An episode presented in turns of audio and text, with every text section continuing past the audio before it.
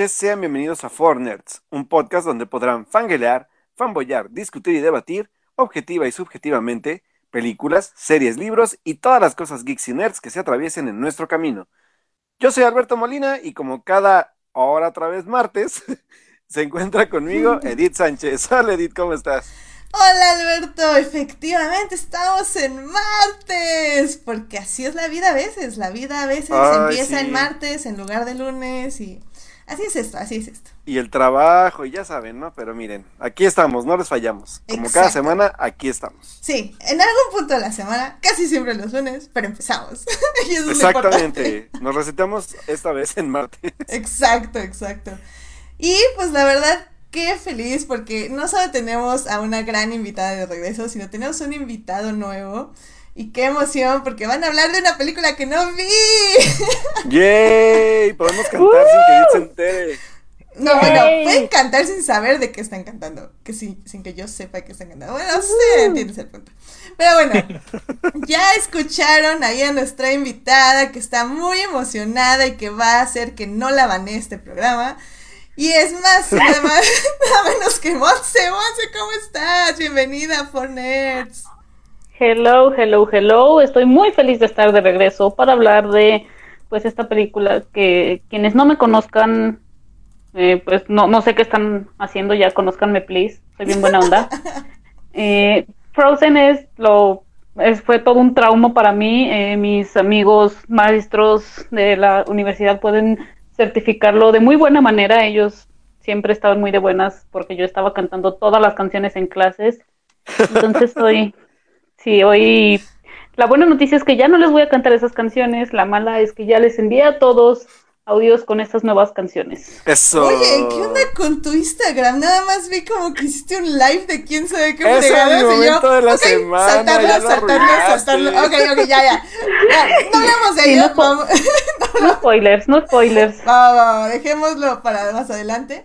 Dejen entonces nada, les, les presento a nuestro nuevo invitado que viene directo de Crónicas de Multiverso, porque aquí ya saben, los de Crónicas hablan de lo que no pueden hablar en Crónicas. Así que, Christopher, bienvenido a Nerds. Hola a todos, buenas noches. Hola Alberto, hola Monse, gracias por la invitación. pues a ver aquí. ¿cómo no, no hay de qué, no hay de qué. Cuando quieras. Por siendo un poco de, este, de, copos de nieve y de magia para hablar de, de esta bonita película que estrena el viernes.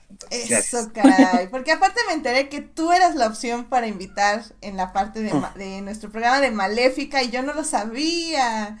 cosas, cosas. Pero bueno, ya vamos a arreglar eso, definitivamente. Ok. Pero bueno. Entonces, chicos, pues vámonos a los momentos de la semana. ¡Vámonos!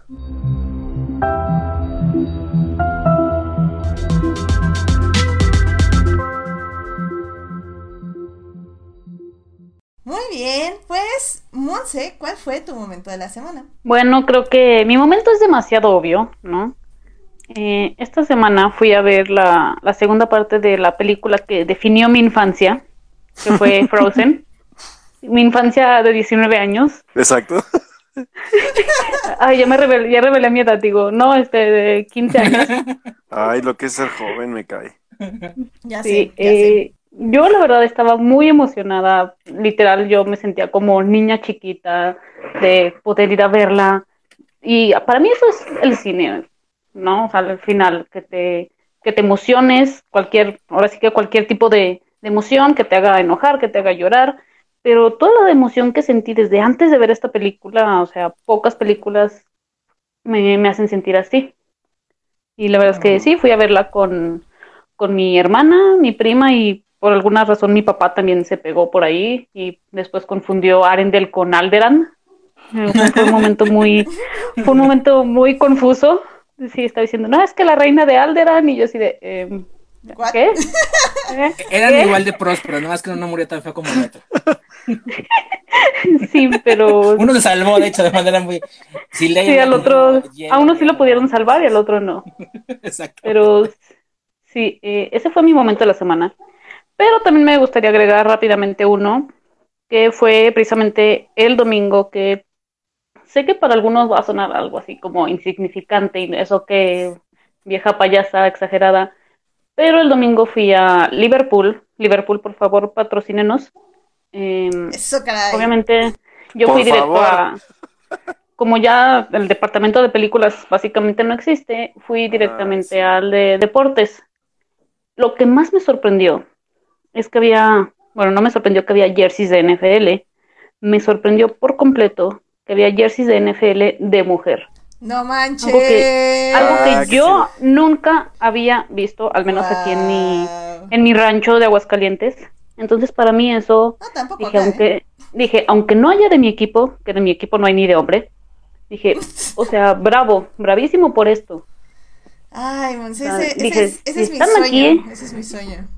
Sí, dije, si están aquí es porque ya cada vez eh, están viendo que a las mujeres nos gusta mucho la NFL. Y aquí están los jerseys, aquí está la muestra. Porque no nada más había jerseys, había también chalecos y más, pues de todo, había ya de mujer. Entonces yo dije, wow. Ese es mi Eso, sueño eso para mí significó Fórmula 1. mucho. Sí, no, ese es mi sueño. Que una, haya productos de Fórmula 1. Dos, que cuesten menos de tres mil pesos. Y tres, que haya de mujeres. sé que Por no pido favor, mucho, digo. sé que no pido mucho, pero... Qué Lo del es muy importante porque si no, no salen las cuentas. Exacto, exacto, pero no, qué padre, Monse. Voy a ir, voy a buscar un jersey de mis broncos que están pasando su peor temporada ever y lo voy a comprar porque así Sí, los está quiero. bastante malita, pero, pero No, sí, sí vale aparte- la pena. O sea, es como súper procapitalista, pero, o sea, si les gusta realmente, pues cómprenlos, porque entre más lo compren, más se dan cuenta las tiendas que hay mercado y más surtido empiezan a hacer y más este, Sí. empiezan como a Sí, tenerlo sí, disponible. chance, y en unos Ya. 10 años ya hay de hombre y en unos 20 de mujer de mi equipo. Exacto, imagínate, ¿te imaginas entre 20 años tener ropa de tu equipo? ¡Wow! Por Dios. Eso yo eso lo me pasa soñaba por a irle. los 10 años, imagínate. Sí, wow. Pero le querías ir a la América, ¿no? Pero sí, ese. Uy. Es una de mis tantas cualidades esa. Ah, eso, eso sí, no lo voy a negar. ¿Qué te pasa, Edith? ¿Por qué atacas a Monse? Pero bueno. Ay, no. Pues muy bien, Monse, creo que es un gran momento de la semana y pues sí, ya saben, fans de la NFL, vámonos a Liverpool, patrocínanos Liverpool para comprar jerseys para mujer. Muy bien, qué emoción, qué emoción. Y así. Uh. ¡Viva el Yay. capitalismo! Ah. Amén. bueno, pues, eh, Chris, eh, ¿cuál fue tu momento de la semana? Bueno, eh, el, el mío fue, lo estuve, lo estuve pensando un rato porque había varias cosas que, que, que, que me emocionaron la semana pasada. Y creo que uno que me hizo eh, de manera inesperada bastante feliz fue la semana pasada. eh, adornamos ya de Navidad por allá en la oficina, este, pero este año no, no solamente sacamos lo que estaba de, de siempre en la bodega, sino que nos dimos la tarea de ir a buscarlo así este, a, a, este, a las tiendas para hacerlo nosotros mismos. Y creo que tenía años o realmente que nunca había entrado un Fantasías Miguel y me sorprendió la cantidad de chácharas tan bonitas que venden ahí y tantas Sí. cosas este, no imaginar que venden ahí, o sea, jamás me hubiera imaginado que ahí venden este bolsitas para palomitas, para fiestas infantiles o este o globos de letras inflables, o un montón de cosas que no, no me imaginé. Y pues sí, o sea, lo bonito está en echarle al carrito así como de, ay, vamos a ponerle copos, y vamos a ponerle este, escarchas, y vamos a ponerle todo eso. Y luego, este, ¿y con qué los pintamos? Pues compra las pinturas, y compra este pintura inflable, y los pinceles y todo.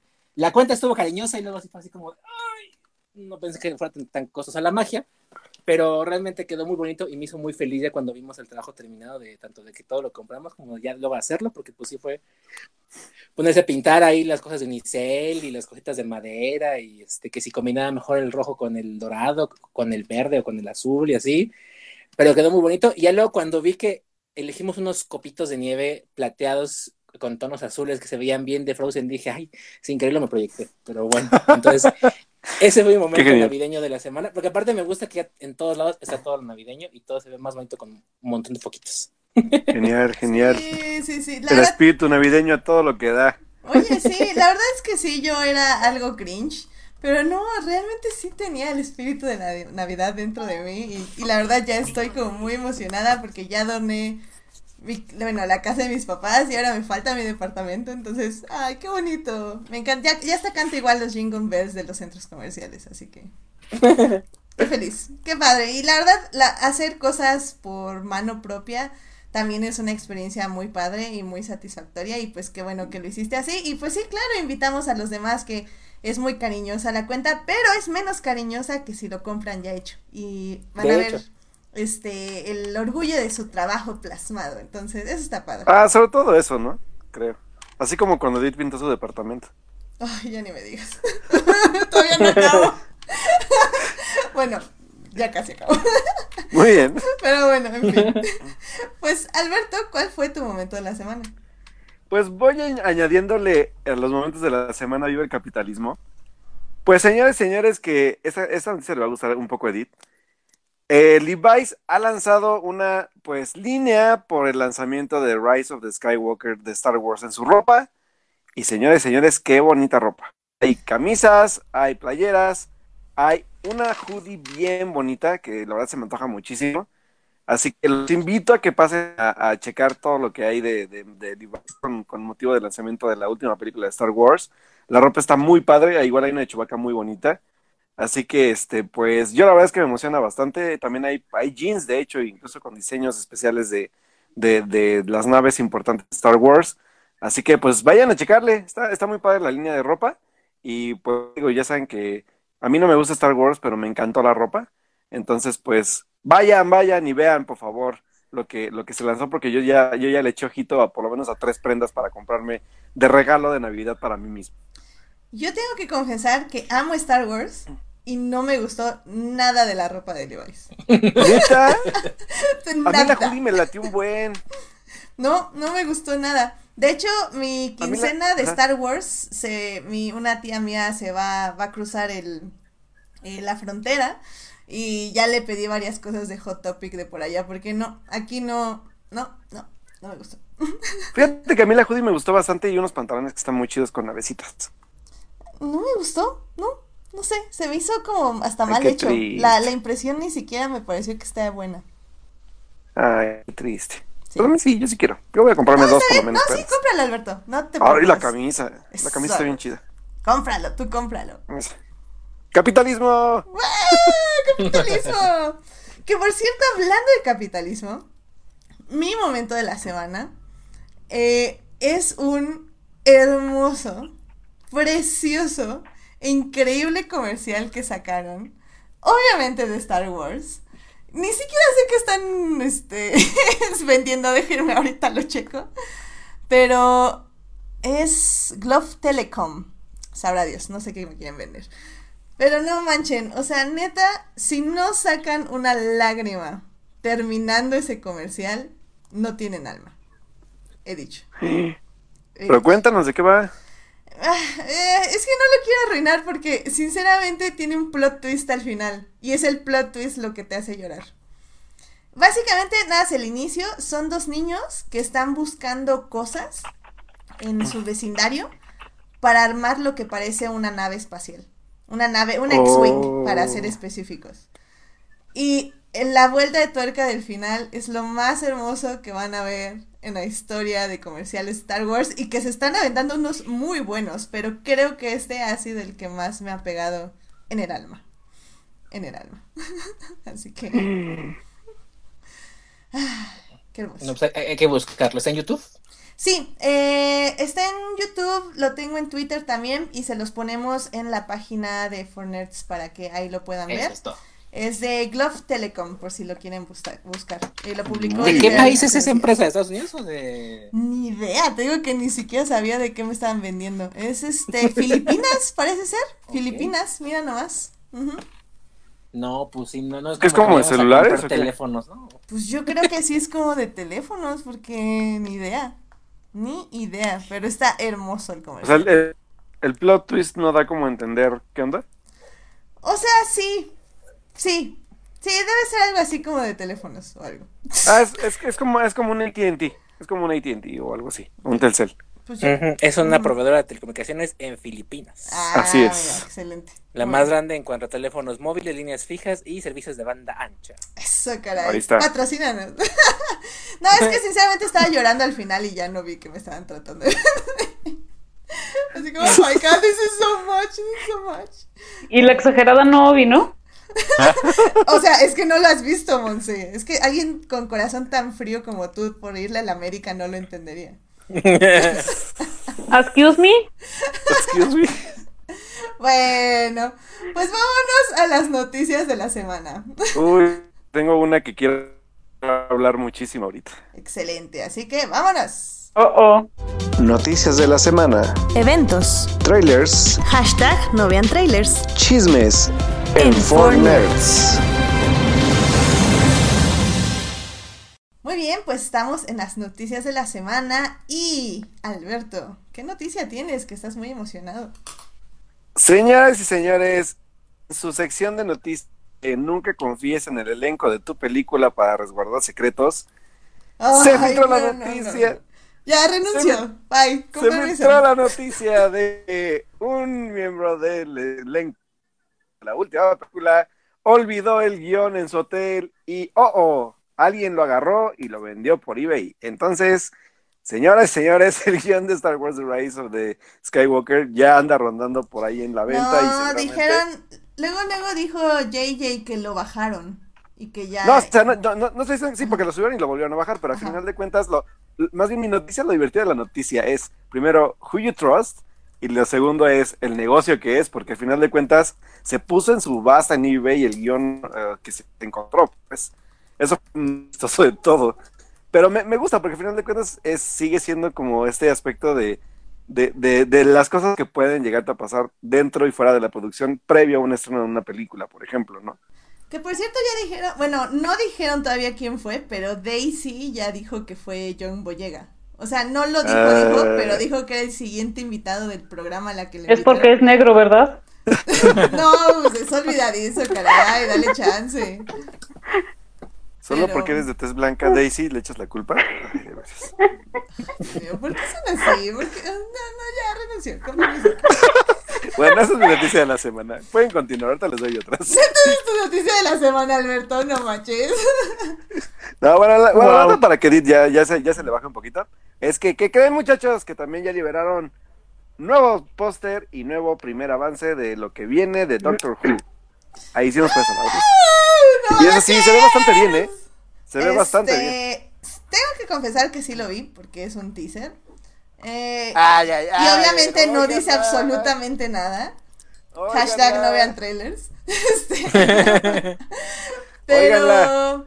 Digo, o sea, es, es que, o sea, ¿qué, qué puedo decir? La verdad, eh, la anterior de temporada de Doctor Who nos quedó a deber.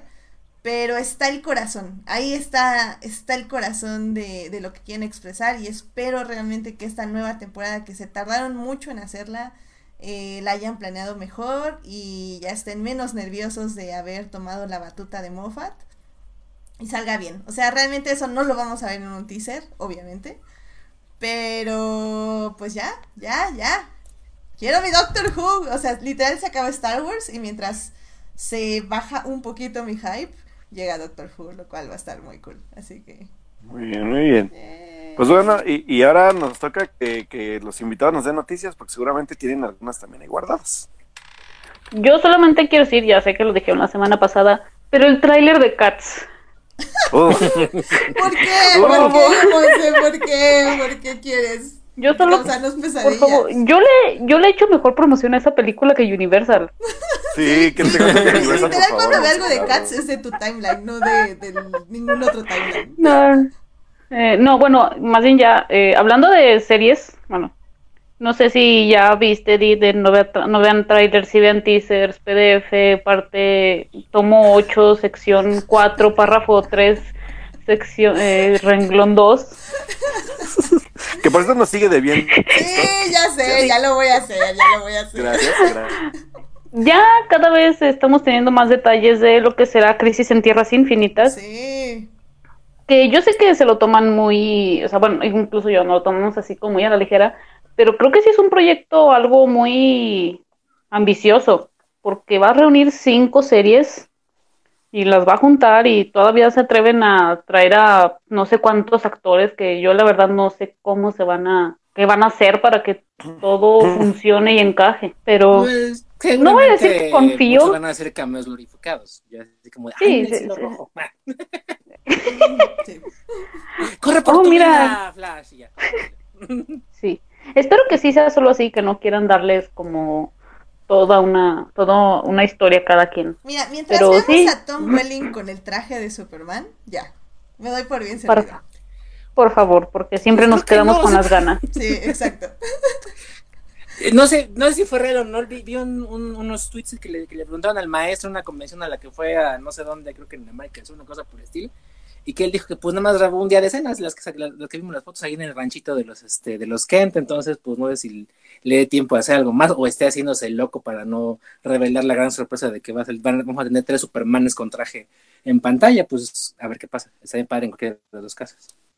Sí, la verdad, eh, creo que justamente no leíste bien el PDF, Monse, porque este tráiler teaser cuarto eh, entraba en el hashtag no vean trailers.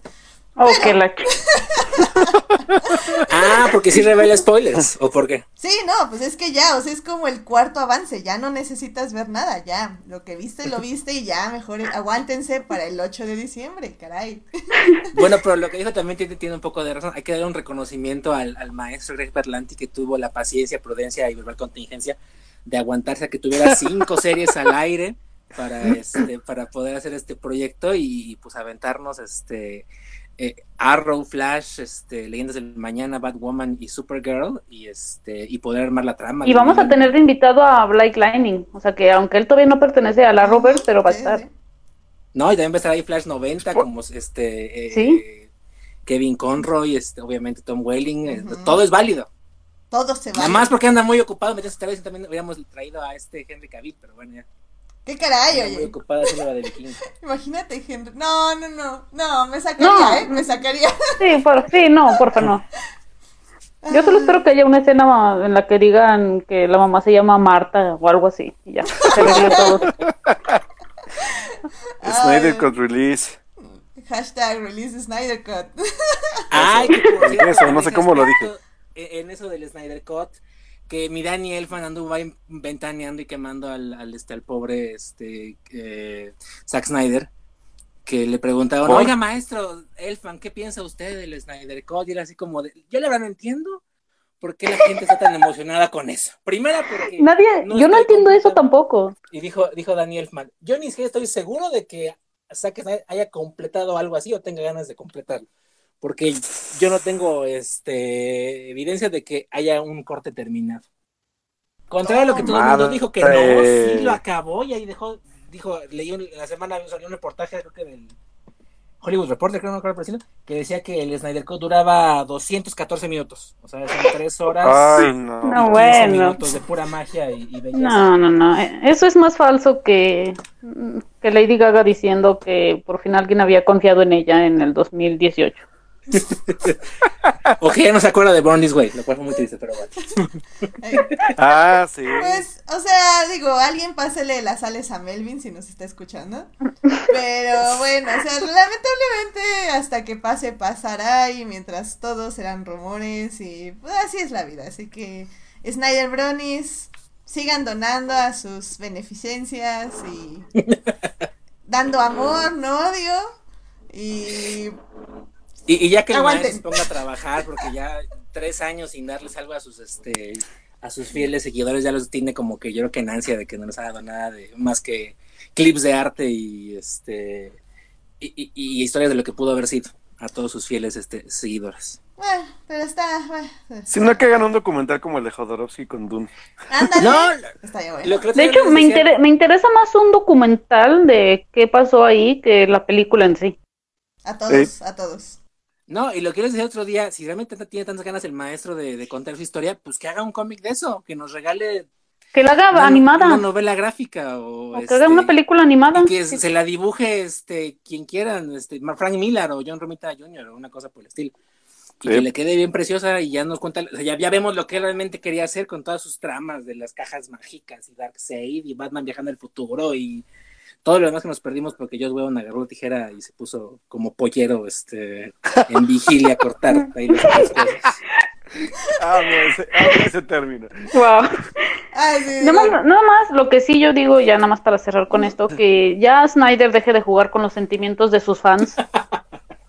Porque, o sea, que diga o existe o no existe, o lo vamos a ver algún día o no, porque están diario haciendo hashtags, están por ahí subiendo, él está subiendo imágenes, haciéndoles creer que algún día lo van a ver. Pero te digo, o Incluso sea, los actores se sumaron ya a eso y eso es- ya nada más es jugar con los sentimientos de los de los fans. Mira, mientras sean ellos felices y no le hagan daño a nadie, creo que está bien. Así que. yay. Que se ilusionen, que se ilusionen. Esto es como, como el amor. Sí, exacto. Bien, bien amargado. Que, que por cierto, Sí, este, para que nuestros queridos fans, este, Julián y Edgar, que nos escuchan diario, vayan apuntando las frases icónicas, porque creo que entre nuestros dos invitados son de las personas que más frases icónicas he oído. Hoy vienen muchos punchlines bonitos. ¡Ya, que- Queen! Ya saben, Monse de, de sus clásicos de... Ah, no manches, ¿cuál era el buenísimo que te dijiste de Spider-Man? ¿Cuál fue? Eh, Si mi abuelita no. tuviera ruedas sería bicicleta. No manches. Oh, cierto. De esos clásicos, así que agarren su pluma y van a ver, van a ver, van a salir buenos. Hoy sí voy a, hoy van a salir bastantes, ¿cómo es? Como bastantes correos de, ¿cómo es? Ya ni me acuerdo. Sí, Yo soy malo para los punchlines. correas. Exacto, yo soy malo para los punchlines. sí, no, yo también. Los que nos van a ayudar hoy con eso. Exacto. Bueno, pues, este, ¿tenemos alguna otra noticia o...?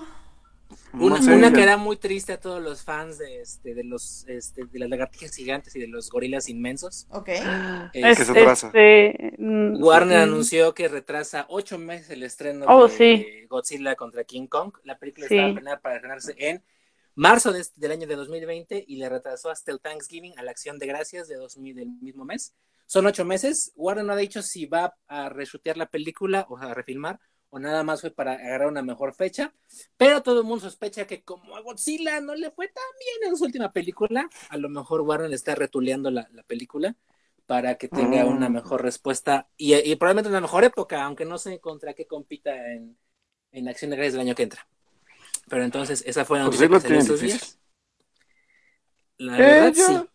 Sí, lo tienen difícil y aparte como que igual no creo que la última película haya sido como la gran cosa, así que pues, sobre todo en taquilla creo que no fue tan bien recibida, so- solo a menos Le que... fue flojita, la verdad. Sí, yo sé que le fue flojito y entonces pues digo, eso tiene mucho que ver, pero bueno, ya veremos. La verdad es que a mí ni me, ni me, ni me emociona ni nada, porque la verdad es que sí fue una, una decepción bastante fea la de, la de este año. Este Yo año, tengo la teoría de que Godzilla contra King Kong va a ser como Batman contra Superman, pero bien hecha. E- En algún punto van a estarse madreando Ah. como machos babosos y va a llegar Mota y les va a decir, Sí. Cálmense. el Salva a Marta. está aquí". Ah, sí, también eso. Marta Sila. Marta Sila y King Kong Sila. Y ya se van, se van ir volando King Kong y este y Godzilla sobre Motra para pelear contra, no sé, la Gidora ¿Marta? mecánica, una cosa por el estilo. Marta. Marta Gidora. ¿Contra Marta? Contra la sociedad. Y ahí es cuando entra el- Exacto, contra la sociedad. Que es nuestro nuevo villano favorito de. Sí, es el villano del año. Shot. O a lo mejor descubran que este Mo- Billy Mo- Bi- Molly Bibi- ¿cómo se llama esta niña? Billy Bobby Brown es la villana y tienen que ir a destruirla. Y ella los detiene con su brillo y fulgor. Mm, e- e- ese Stranger Things sí lo vería. Eh, no lo sé. Pero bueno. Ay, no, es, una- es un hígado la pobre, yo no, yo no la tolero, la pobre niña. Y aparte, ese fue como, Yo culpo a los como- medios por eso. Como- Sí, yo como, también. Este, eh, ¿qué será? No sé, no es fat shaming, es que viene siendo como teenage shaming, una cosa por el estilo. Salieron unas fotos de Millie Bobby Brown hace como dos semanas. Ah, sí, de que todo el mundo se fue. puso a criticarlas, que ya se veía como señora de 35 años en su tercer Malditos este, medios, insisto. Ay, sí, no, qué horror. Y pues sí, pobre niña, pero pues también sí, ahora sí que ya duerma más porque pues sí se veía muy desmejorada, como que no había dormido en tres semanas la pobre. Seguramente grabando King Kong contra Godzilla, pero sí se veía muy desmejorada. Que tome más agua y que duerma sus ocho horas al día. Porque está niña. Ayuda. No, pues que tiene, ¿qué? 16, ¿no? 17, una cosa así. 16, Está muy según yo, para ¿no? que se vea tan Ah. desmejorada. Somos casi de la edad. Sí, seguramente. Sí, Monse, y nos vemos igual. Ah. Y digo, ya como casi para cerrar las noticias de la semana. Eh, obviamente, acuérdense que este es el mes de Star Wars. Este y el que sigue, obviamente. Y ya también salieron dos portadas en la semana. La primera fue de Empire, que está increíble. Este, es ¿Cuál de todas? Ah, eh, exacto, es cuál de todas. este, es este Rey y Kylo sosteniendo los lightsabers superpuestos. Yuxapuestos. Bueno, este, y la cara de Palpatine así en el fondo, está increíble. Pero creo que la que más tenemos que agradecer al mundo y obviamente a Rolling Stone es la portada de Adam Driver sin casco sosteniendo su casco de Kylo Ren. Este, básicamente cortado, bueno, unido. eh, Como la, como emulando a la, la, la de este,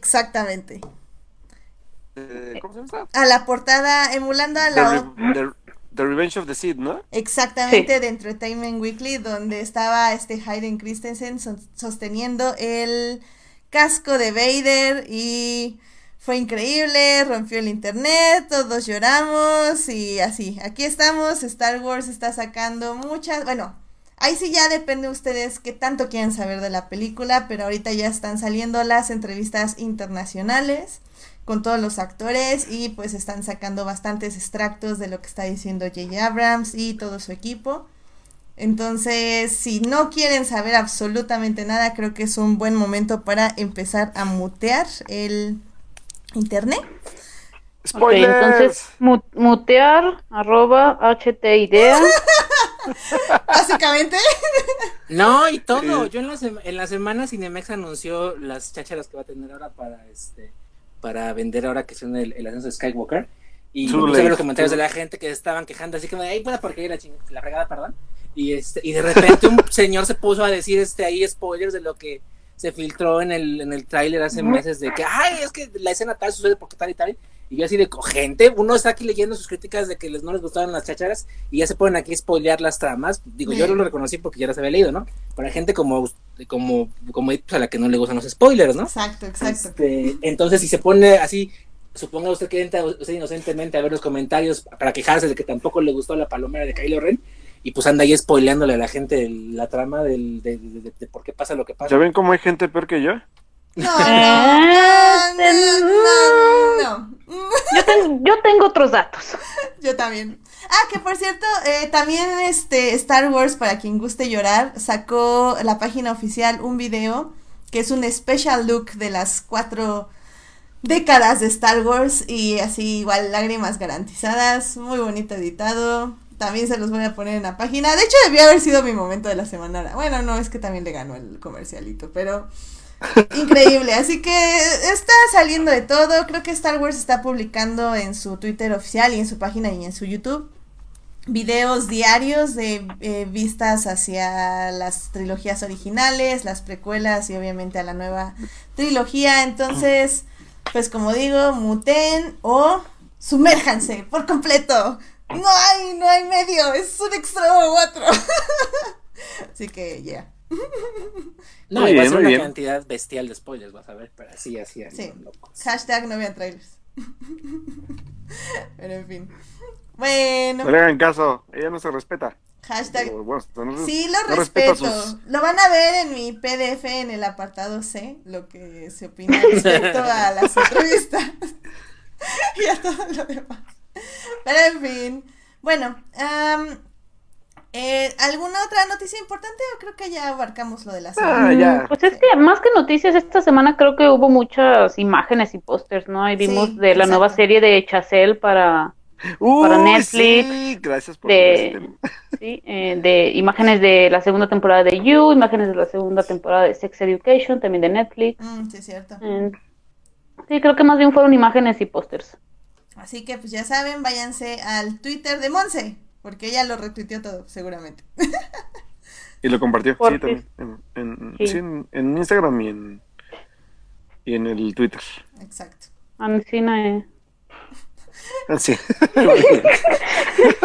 Muy bien, pues miren, antes de irnos a Frozen, me gustaría nada más hablar rápidamente, porque ahí yo ya no voy a decir absolutamente nada, más que los voy a cuestionar y así. Pero rápidamente nada más me gustaría hablar de un libro que acabo de terminar esta semana, así que regálenme cinco minutos y vámonos a literatura. Literatura. Ficción. Fantasía. Novelas. Autores El club de lectura de Four Nerds. Muy bien, ya estamos aquí en el club de lectura de Four Nerds y Uh. rápidamente en mi camino a The Rise of Skywalker he terminado un nuevo libro de Star Wars. porque no leo otra Breaking news. Breaking news y ya estoy leyendo otro porque todavía no acabo, maldito sea, siguen saliendo. Pero bueno, en fin. Am, leí el libro de Resistance Reborn que está escrito por Rebecca Ronhorst. Ella es, eh, si tengo, si no, si no me equivoco, es su primer libro de Star Wars y es justamente uno de los libros que están catalogados como The Journey to the Rise of Skywalker, que básicamente son de los libros que, digo, sé que a Alberto esto le enoja un poco, pero que al menos dicen que tienes que leer antes de ver la película. Obviamente no es obligatorio, pero te Gracias. da contexto de lo que va a pasar. Gracias. Es este y Force Collector, los dos libros que son en The Journey to the Rise of Skywalker. Esto básicamente lo hacen todas las películas, es decir, en The Force Awakens hubo también un Journey to y también hubo en The Last Jedi. Rápidamente, ¿qué, ¿de qué habla Resistance Reborn? Resistance Reborn empieza justo cuando termina la batalla de Crate y salen apenas sobreviviendo un puñado de de este, pues sí, de, de personas de la resistencia y están buscando un lugar donde asentarse, pero pues básicamente es ver por qué fregados nadie les respondió su llamada, por qué están solos, por qué nada más tienen como cinco supervivientes, dos naves y párenle de contar. Entonces lo que van a hacer es que van a buscar aliados, van a buscar aliados que no estaban con ellos, que eran parte de la resistencia, aliados viejos de, de la resistencia, de, de la rebelión de hace años, y van a obviamente a tener o a llamar a nuevos rec- reclutas, pero bueno, para esto tienen que tener una base y tienen que tener naves. Entonces básicamente todos se juntan en Rylot, donde Leia pide un favor y ahí pueden estar una, una semana básicamente. Y mientras va a haber como tres misiones para una, eh, ir por personas, dos, ir por naves y tres, ir por una lista donde se descubre que la primera orden está básicamente capturando cualquier persona que haya tenido algo que ver con la resistencia. Los capturan, los encarcelan y básicamente los refunden en campos de concentración para matarlos. Eh, la resistencia se entera de que existe esta lista y tiene que ir a comprarla porque la están básicamente subastando y para tener nombre de estos aliados que están encarcelados y dónde están encarcelados para liberarlos. De eso básicamente se trata Resistance Reborn. El libro está, eh, está bien escrito, no digo que sea una gran escritora, pero tiene como bastantes eh, acercamientos muy interesantes a lo que es la resistencia y a lo que son muchos personajes. Este libro, si tengo que decirlo, es para personas que hayan leído cómics y libros de Star Wars. 100%. O sea, lo que hace la autora, Rebecca Ronhorst, es que básicamente junta todas las tramas de Aftermath, de Bloodline, cómics de Poe Dameron, cómics de la Resistencia, junta todos estos personajes, te escribe como en un párrafo 2, como un resumen de esos libros, como para que entiendas de dónde vienen o por qué se conocen y por qué son amigos. Pero básicamente es eso, es una bola de easter eggs, es una bola de... O sea, es realmente un libro que está hecho para, para los fans que han leído los libros Star Wars y que digan, aquí están todos estos años que le han dedicado a Star Wars y a este universo literario, se resumen en este libro donde todos estos personajes que aman y han querido desde hace años se van a reunir para formar la resistencia y salvar a la galaxia de la Primera Orden. Es un libro acerca de esperanza, en esperanza en los momentos más saciados, más difíciles y que parecen más negros. Es un libro sobre cómo siempre se tiene que buscar ser la mejor persona, porque muchas de estas personas que ellos reclutan son personas que pertenecían al imperio, que, han cometido errores, Creo que el arco mejor descrito es el de Poe Dameron, donde es básicamente él pensando en toda la gente que mató por su necedad en, en y su mal liderazgo. Es él reflexionando en que tiene que ser una mejor persona y que muchos no lo van a perdonar por todo lo que hizo, pero que él tiene que seguir intentándolo y tiene que seguir tratando de mantener la esperanza, pero sobre todo eso, de ser una mejor persona de la que fue eh, hacía un par de días básicamente. Muy bonito el libro. Em, creo que es más el mensaje y el corazón del libro que en sí la estructura. Eh, me quedó un poco a deber eso, pero es un mensaje muy bonito. Y como todos los libros donde sale Podameron, eh, todos los personajes están enamorados de él, lo cual siempre me ha parecido muy padre. en este libro fueron como siete personajes diferentes, literal los conté, que dijeron que Paul Dameron estaba guapo, era bonito, tenía un gran cabello o un gran cuerpo. no sé por qué pasa esto. Me llaman tres libros que pasa y ha sido increíble. Era un tipazo, básicamente. Era un tipazo, o sea, no, no. Era un eye candy para cualquier especie y cualquier género.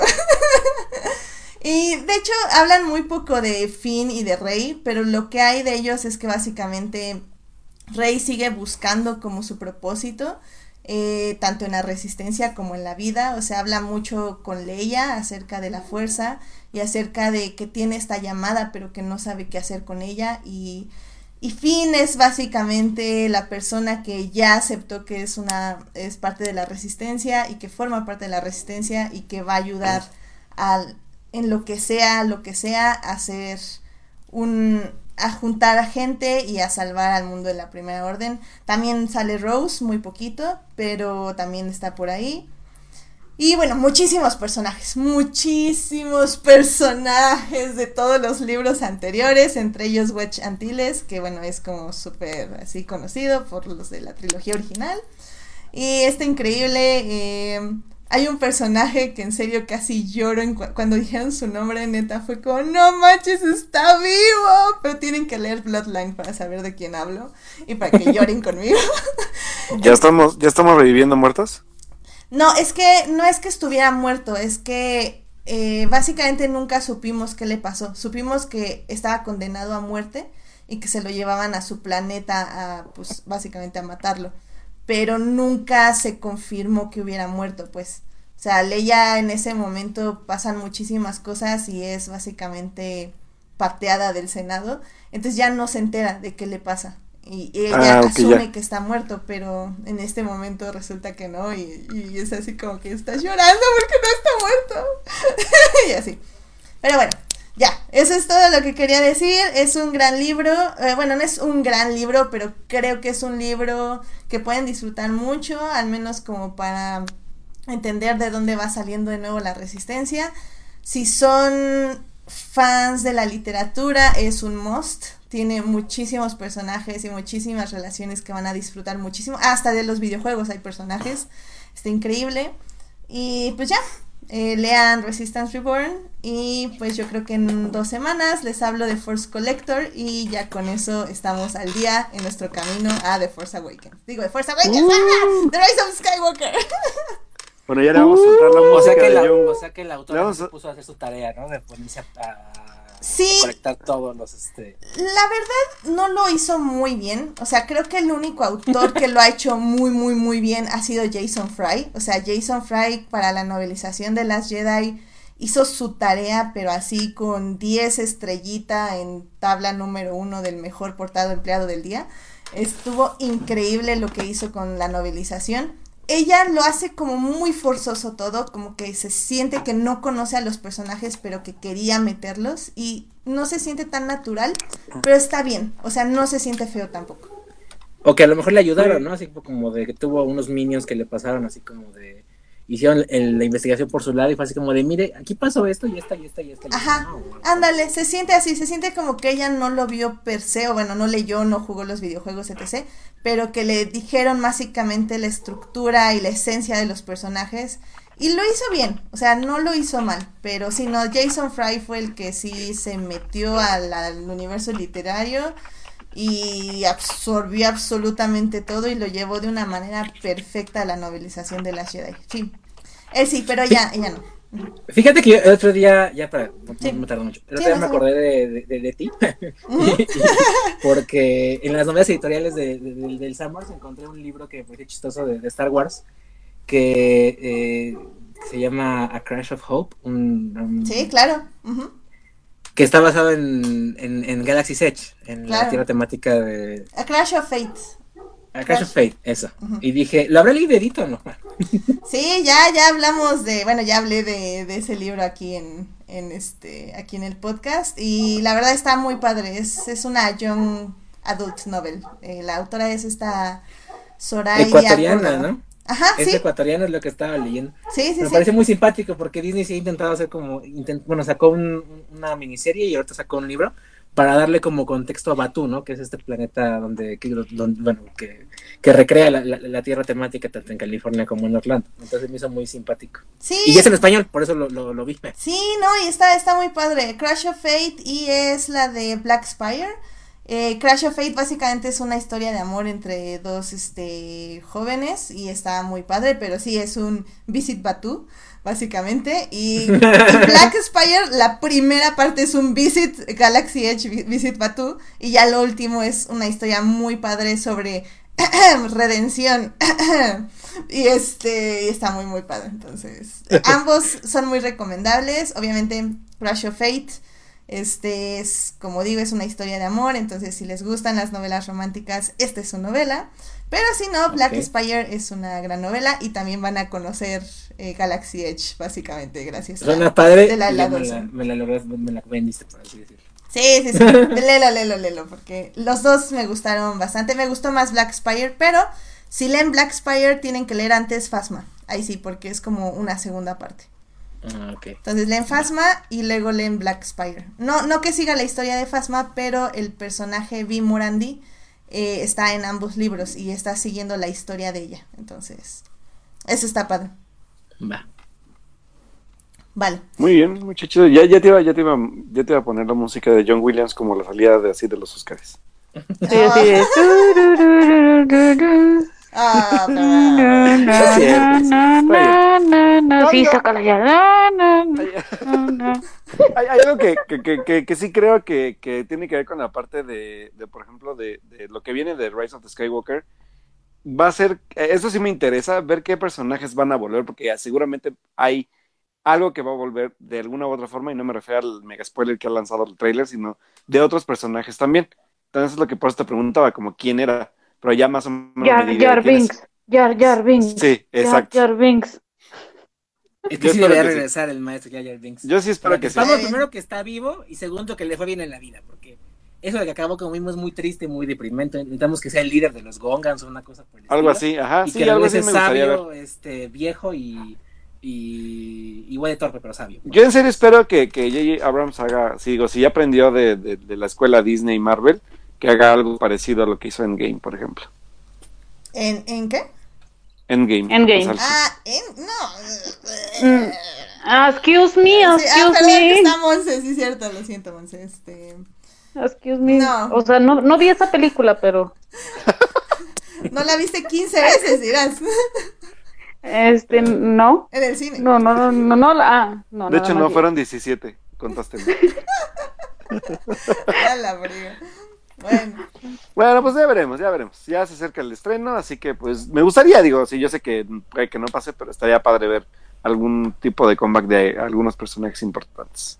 sí, y sí, sí va a haber. Digo, como digo, no sé si todos los identifiquen, pero lo que espera mi corazón de Star Wars es que haya como menciones como, ah, mira, ahí está Bimorandi. Y yo sea la única idiota en el cine que grite, ¡No manches, es Bimorandi!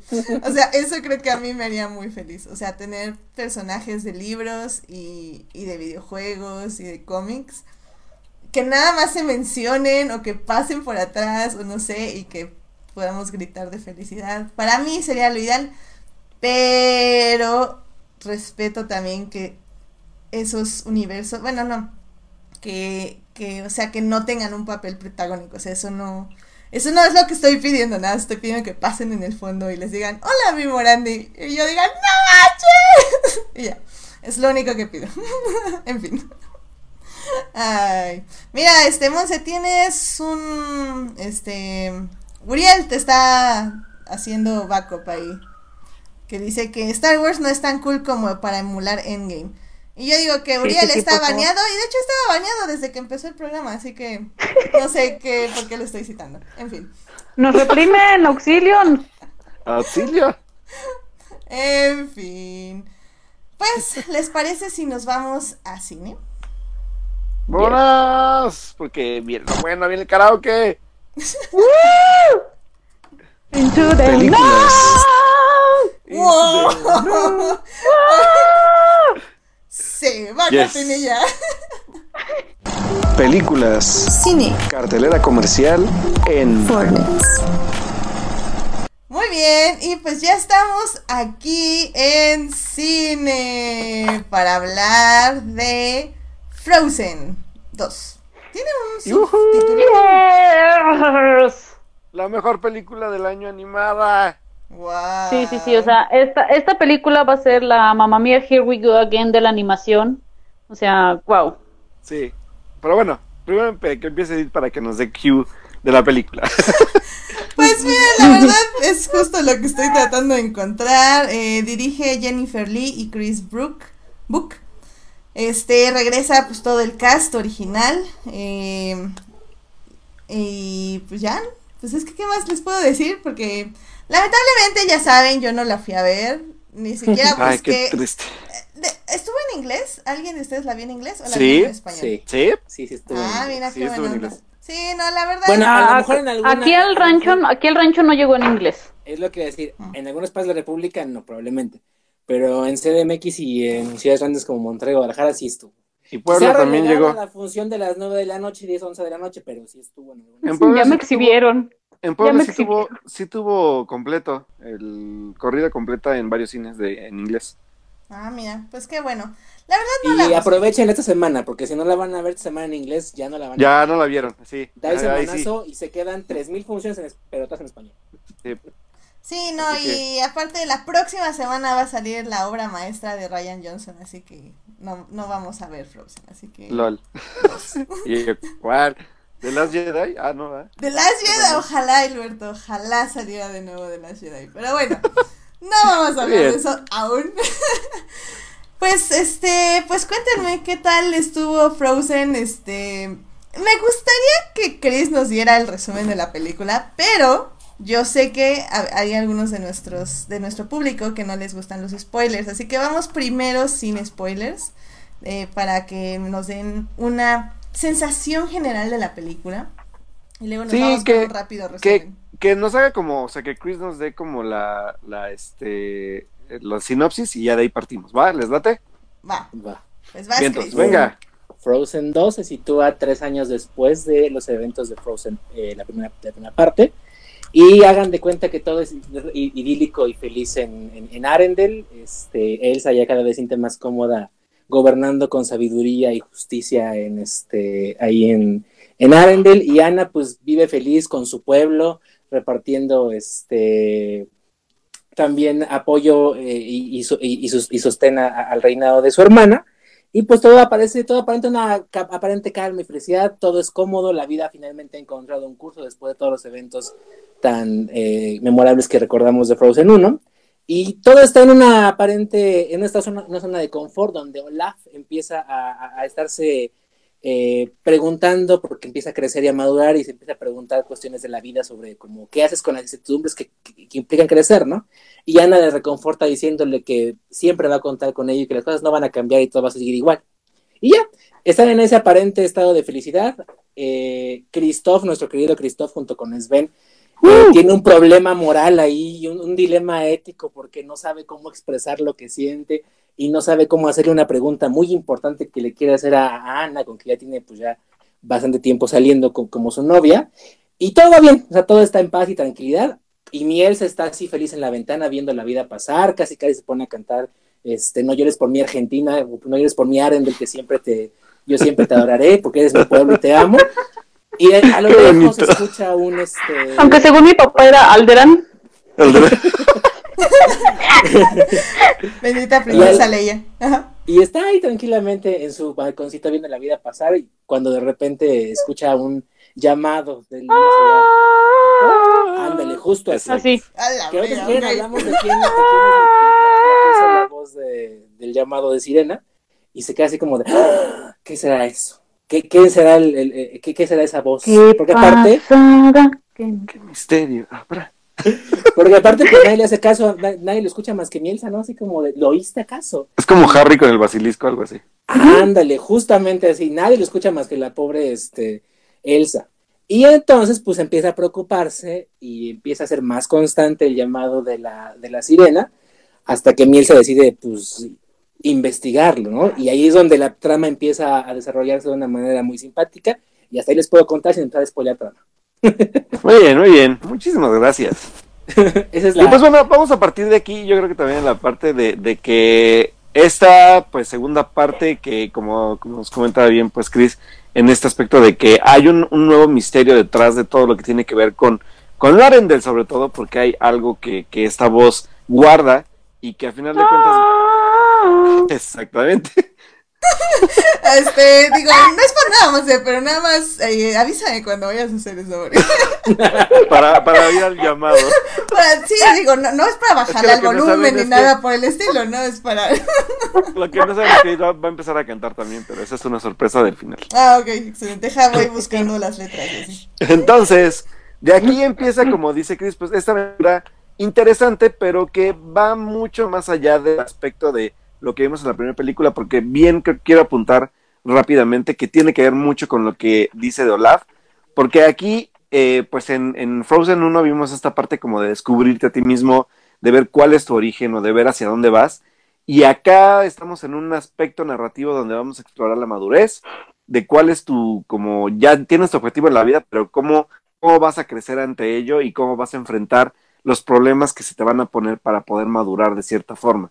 Entonces de aquí vamos a avanzar bastante, pues bien sobre todo porque creo que eh, eso sí, ahorita ya lo, ya lo pondré como a, a concesión de todos. El, el, eh, obviamente el papel importante que va a jugar aquí sigue siendo la música, porque cada letra este, va, va a relatarnos de formas distintas el sentir de cada uno. Ca- aquí literalmente ahora sí cada uno tiene su, su, su ¿cómo Canción. se diría? Su, su canción Su para que pueda lucirse, o su, Su solo, solo. Incluyendo a mi querido Christoph, que tiene una de las mejores canciones de la película.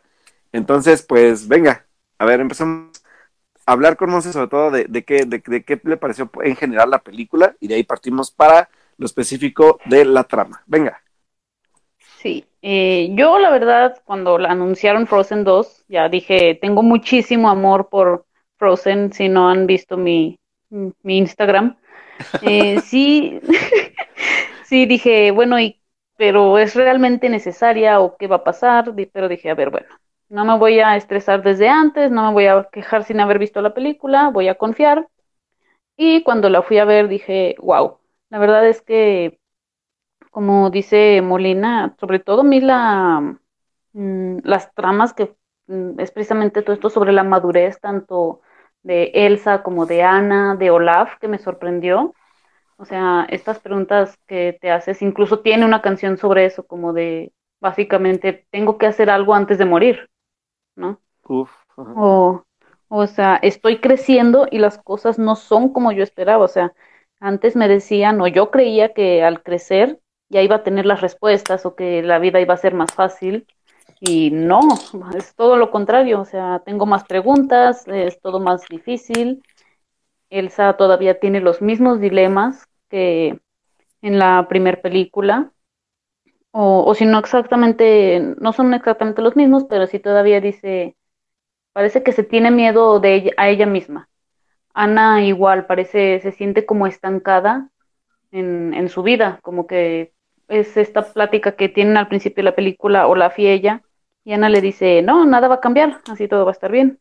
Y que ya más tarde en la película Olaf le dice, pero tú me dijiste que nada iba a cambiar. O sea, todas esas partes de, pues de la madurez, ¿no? Que, que nadie estamos realmente preparados para, para ello.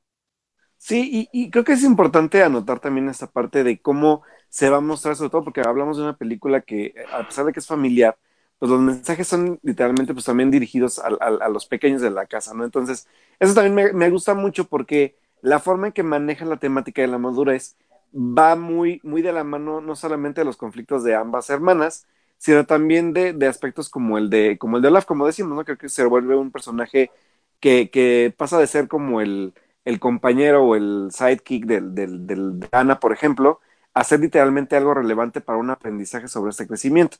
Y lo hacen de forma muy bonita, porque aparte de que Olaf es muy divertido, tenemos un momento donde, donde exactamente llegamos a un punto culminante, sin, sin hacer el spoiler, donde al final de cuentas te, te, cuestionas qué hizo el personaje durante toda la saga, ¿no? Por ejemplo, bueno, las dos películas, a eso me refiero.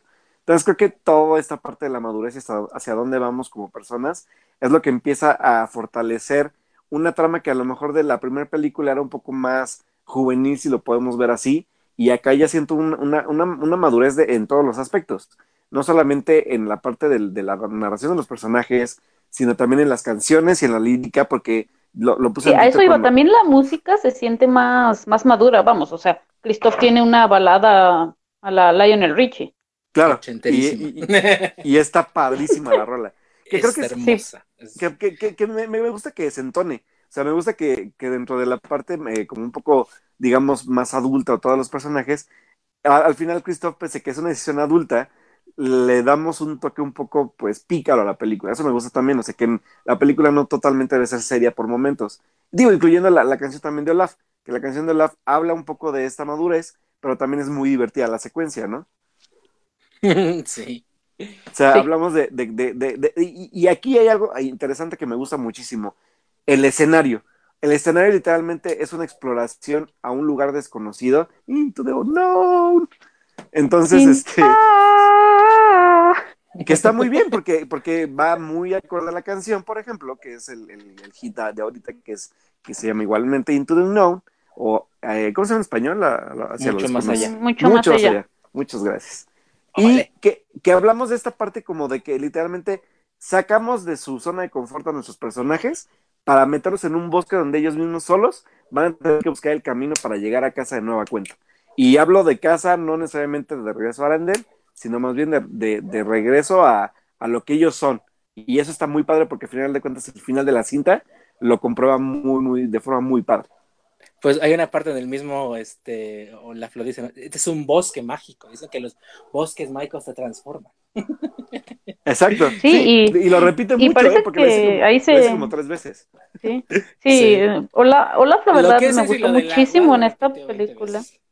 A eso iba, o sea, me gustó mucho en esta película, porque ya, o sea, sí dijo muchas cosas así que, que te hacían reír, o sea, hubo dos partes en las que solté la carcajada con Olaf, pero ya no solamente le dieron estas partes de, para hacer los punchline, ¿no? O sea, ya todo esto de, de su propia historia, de sus propios cuestionamientos, eh, desde que dice, ahora todo es más fácil para mí desde que puedo leer. O sea, ya vemos que Olaf ha crecido desde la última vez que lo vimos, que fue Y- en el y- corto de... Y de- explora La más. aventura, de la, la aventura de Olaf. Ay, la aventura de Olaf que nos la, nos la dejaron. Ya ni me acuerdo. Lo peor del caso que le puede pasar a una película es que no me acuerdo de ella. Ya no me acuerdo ni de qué trata la aventura. Ay, yo lo vi cinco veces porque vi cinco veces Coco y cinco veces. Uy, ok, entonces yo se los voy a narrar en Instagram. por favor.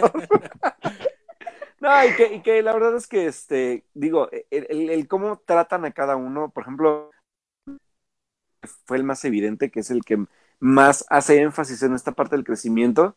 ¿El de quién, que- perdón? ¿Mandé? ¿El de quién, perdón? Es que no te escuché. De Olaf. Ah, O sea, que a pesar de ser un per- personaje secundario se vuelve importante, al que sí creo que le dieron mucho giro y que sobre todo que, que es uno de los personajes que más me desesperaba en Frozen, que era Ana, porque Ana además de ser, como le, como le dice Christoph, ¿no? De hecho se burla un poco. Dice, es que eres, eras un poco ingenua antes, pero ahora ya no Sí. lo eres. Entonces, estoy muy divertido porque como Christoph le da a Sí. entender que ha crecido también como persona, pero Ana es- sigue siendo un poco dramática, entonces como de, ¿me estás diciendo inmadura? ¿Me estás diciendo no sé qué? Pero Sí. Ana en su propia inmadurez eh, o en el- este proceso de crecimiento no logra comprender del todo de qué va ese mismo crecimiento. y es cuando y bueno. llegamos a, a esta parte climática de Ana, que me gusta mucho porque de ser una persona que, que de situaciones como el de, Elsa, contigo voy a estar todo el tiempo, yo te voy a ayudar, yo te voy a sacar, ella al final debe entender que hay procesos que solamente ella lo va a tener que llevar sola para decidir hacia dónde va a ir. No, no el destino de los demás, sino el de ella misma, ¿no? Su propia vida. Ey, Sí. Eh, Ah, sí, que, o sea, que, que en esta película está más justificada la, precisamente este comportamiento de Ana, porque es ahora sí que un viaje empieza siendo todavía, ya no tan ingenua, tan inocente como en la primera película, pero sí, como dices, era desesperante o la típica eh, dramática que de todo se la hace de emoción a, a su novio y al último entiende todo. eso sea, es lo más bonito. O sea, Sí, hablamos de, de que sí nos preocupaba un poco el que fuera justificado el que hubiera una segunda parte, pero, y me atrevo a decirlo de una vez, creo que avanza bien y creo que es una, es de este tipo de ejemplos de que hay segundas partes que sí tienen una razón de ser y que evolucionan de mejor forma a lo que vimos en la primera película. Y no digo Sí. que, que sea mejor una que otra, sino que cada una se, se, se sostiene por sí misma. cumple su propósito, las dos. Exacto, exactamente, o sea, y va bien, o sea, creo que la película nunca me aburrió, tiene un buen ritmo, la música que creo que mucha, muchas personas obviamente de, de los que somos fans de Frozen sí esperábamos como, como lo decía en mi Twitter, ¿no? Que esperábamos este tipo de, Sí. de, de one hits de toda la película, porque digo, Frozen no todos son hits, cada uno tiene su, su momento, y, pero son muy, muy populares si quieren verlo así. Y siento que Frozen 2 se acerca un poco más a una narrativa de Broadway, o sea que ahí sí hablamos a través de las canciones, cada canción detona algo al- a la siguiente secuencia y cada uno desarrolla el personaje en su lírica a comparación de la, de la cinta anterior, que también lo tiene, pero tiene un poco menos este feel de, de, de todas mis canciones tienen que ser hits en el disco, ¿no? O sea, aquí literalmente no todas son como, como que peguen Sí, busca más bien con- con- busca contar algo con las canciones y no nada más, ah, canten. Exacto, o sea, eso Mueve está la más trama. padre. mueve la trama y creo que al final de cuentas ahí lo que Sí. el punto es que eh, Kristen Anderson López y Ken, Ken López son los autores de las canciones. Creo que sí les sirvió hacer el, el musical para Broadway de, de, de Frozen, porque si ustedes se pueden escuchar el musical como tal, las canciones del musical de, de- de Broadway, básicamente ahondan en muchas de las situaciones y momentos. Y creo que la, la experiencia de haber montado el musical y de haber creado el musical para Broadway junto con Jennifer Lee, que también escribió el, el libreto del musical, les sirvió para entender exactamente esto, que las canciones más que hits para la, para la radio tienen que ser eh, situaciones que muevan la trama y que la hagan avanzar hacia adelante en, el sentido de que vayan, como dice Alberto, detonando cosas y haciendo que los personajes vayan mostrando los cambios que van sufriendo a lo largo de, la trama. Entonces, en ese aspecto, sí las canciones a lo mejor no, no querido padre o madre que nos escucha, si usted acabó harto de este de Let Go, quizá no cabe tan harto del soundtrack de Frozen porque no, no es tan este eh, tan, tan, tan, tan, tan popero en el sentido de que sean canciones muy como para estar repitiendo a cada rato. Porque es un más, es, tiene más estructura de musical. Y eso creo que está bien porque habla mucho de la madurez de, de, de Christine Anderson López y de, y de Ken López, que van por su tercera nominación, yo creo que al Oscar, una cosa por el estilo.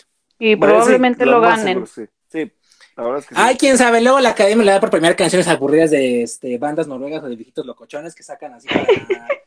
Va a, ganar, va, a, va a ganar Taylor Swift con Cats. Con Cats, sí, Puede ser que posiblemente. Taylor Swift gane por A Cats. la frega, no bueno.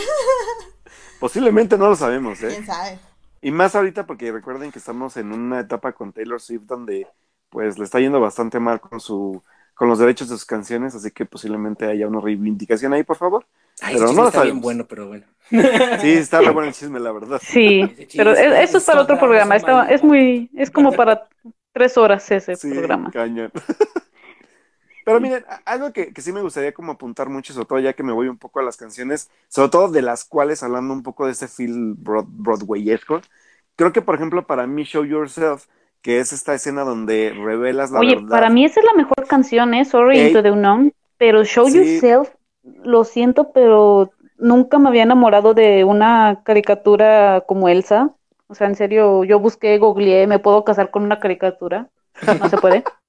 Sí, cañón, ¿eh? No, y, y deja Sí. porque aparte la animación está, eh, o sea, está muy detallada. De lo que vimos en la primera cinta Sí. ahora, wow, creció como un Y fíjate 500%. que también se esforzaron muchísimo más con Elsa, o sea, le dieron un diseño que dijeron, vamos a, a mostrar mm, su poderío y a- vamos a explotar a Elsa, porque queremos vender muchas muñecas. Cañón. Creo que lo que tiene la película y que podemos, lo que, bueno, yo, yo más nada quiero reconocer es que refrenda la calidad narrativa y la calidad técnica que, que, ha alcanzado Disney Animation, Walt Disney Animation Studios, a este punto, porque, o sea, bueno, narrativamente es lo, todo lo que ya venimos hablando, y técnicamente también la película es muy hermosa y es creo que visualmente de las películas más impactantes a nivel visual que ha hecho Walt Disney Animation Studios en cuanto a animación en, en CGI. Como dicen, o sea, a mí también me encantó todo lo que hicieron con los poderes de Elsa, o sea, la manera en la que los van mostrando, ya siendo desde cosas no, muy bueno, sencillas es que como yo puedo, yo puedo asegurar, de, de nieve hasta las floritas que se avienta cuando canta Into the Unknown o cosas por el estilo. Es visualmente hermoso, o sea, es como un agasajo visual todo lo que hace con sus poderes. sí, bueno, y es que Elsa, o sea, todo eso, cuando muestra sus poderes, yo dije, esta mujer le ganaba a Thanos en nada más una película, o sea, no hubiera necesitado dos. O sea, y, ella, y ella sola. Sí, y, y, fíjate que, o sea, no- hay algo que también quiero manejar muy interesante porque no solamente es el detalle de la animación, de los elementos que, que, que rodean ahora este universo de, de, de Arendelle y más allá de este bosque donde nos vamos a, a adentrar ahora con los personajes, sino también le noté mucho detalle al vestuario.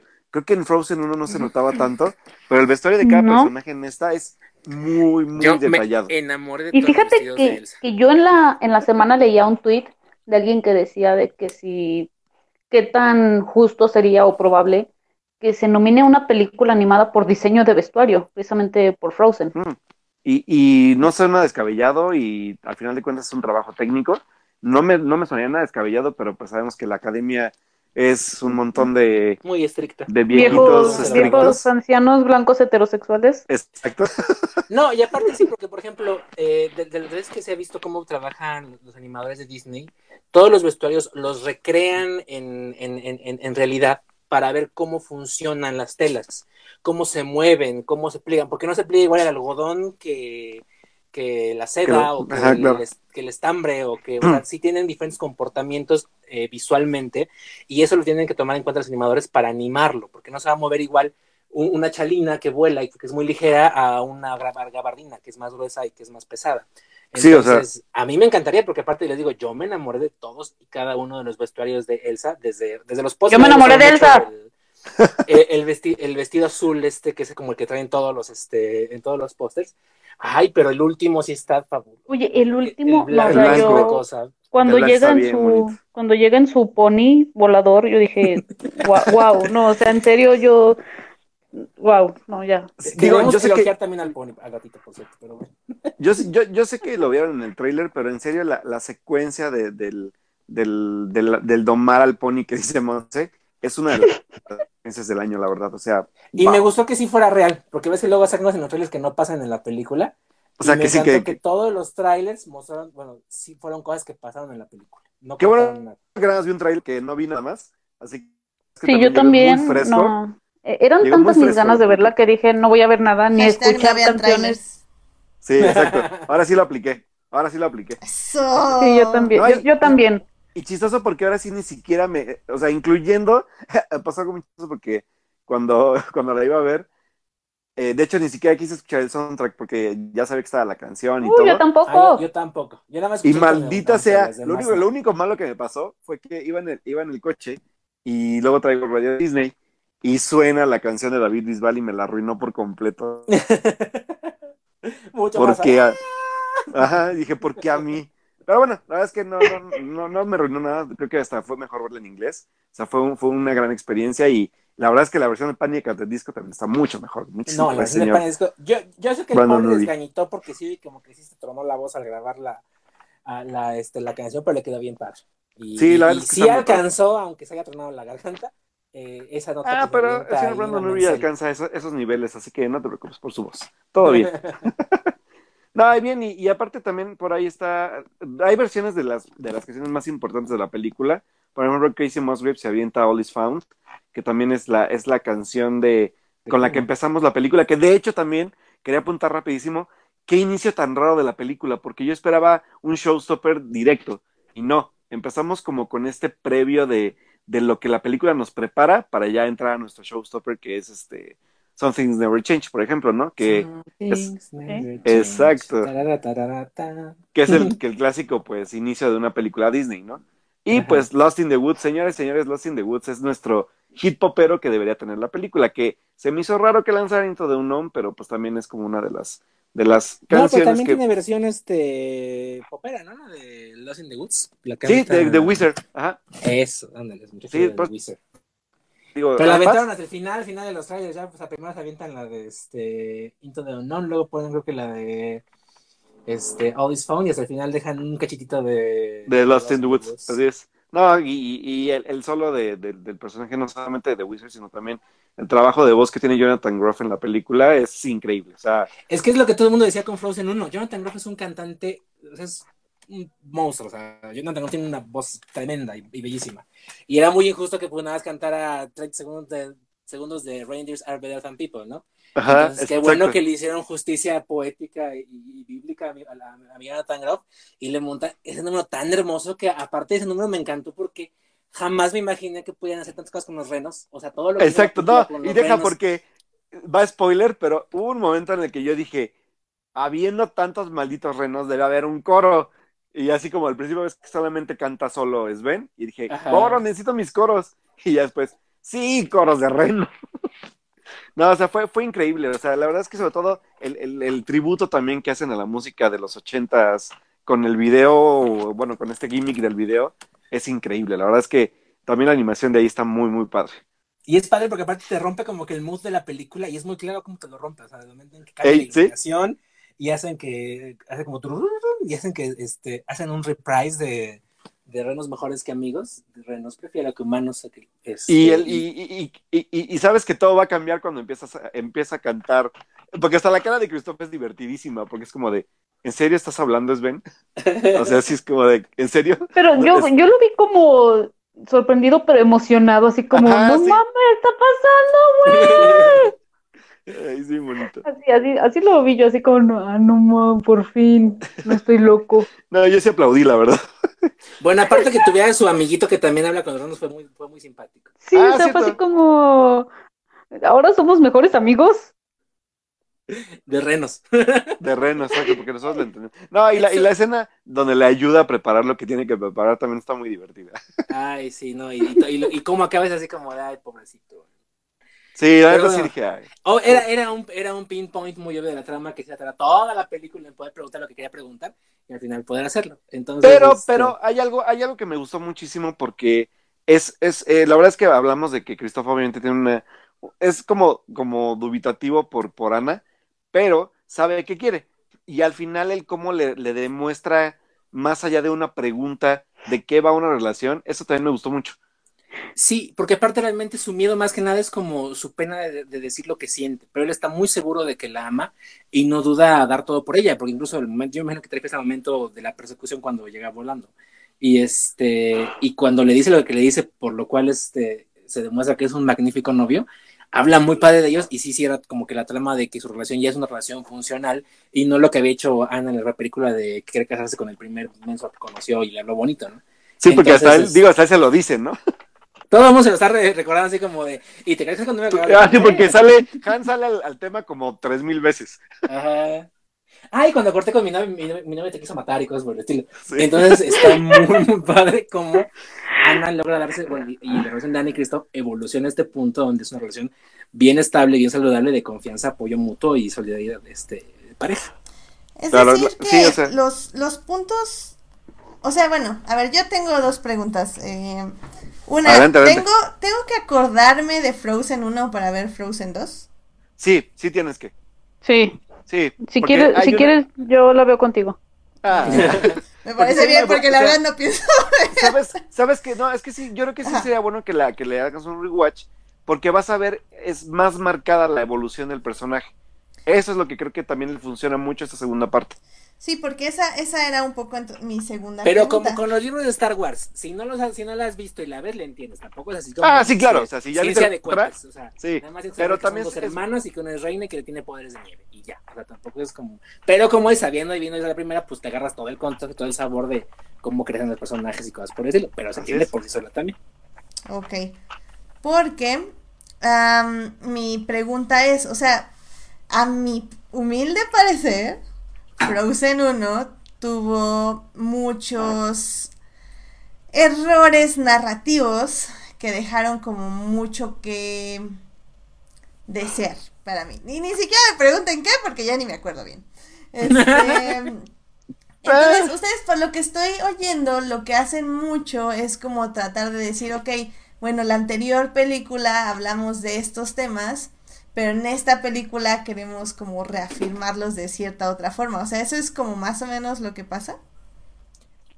Yo creo que no, mira, yo creo que eh, No. Jennifer hecho, tiene una hay- idea muy clara de, de cómo fundamentó la historia. La historia está fundamentada básicamente y la trama principal es el amor de dos hermanas y cómo ese amor de dos hermanas las guía, las salva, las protege, las cuida y las hace crecer como personas. Claro. En esta ocasión lo que hace la trama es que eh, te habla de que las zonas de confort están bien, pero que eventualmente puedes irte a quién sabe dónde y acabas creando nuevos estatus y nuevas zonas de confort sin invalidar lo que has vivido y eh, sin que pierdas los de afecto que te fortalecen. Pero al final de cuentas sigue siendo básicamente la historia de dos hermanas que se aman de manera incondicional y que se cuidan y se protegen de manera incondicional. O sea, la trama sigue siendo el amor entendido como el amor familiar o el amor de hermanas.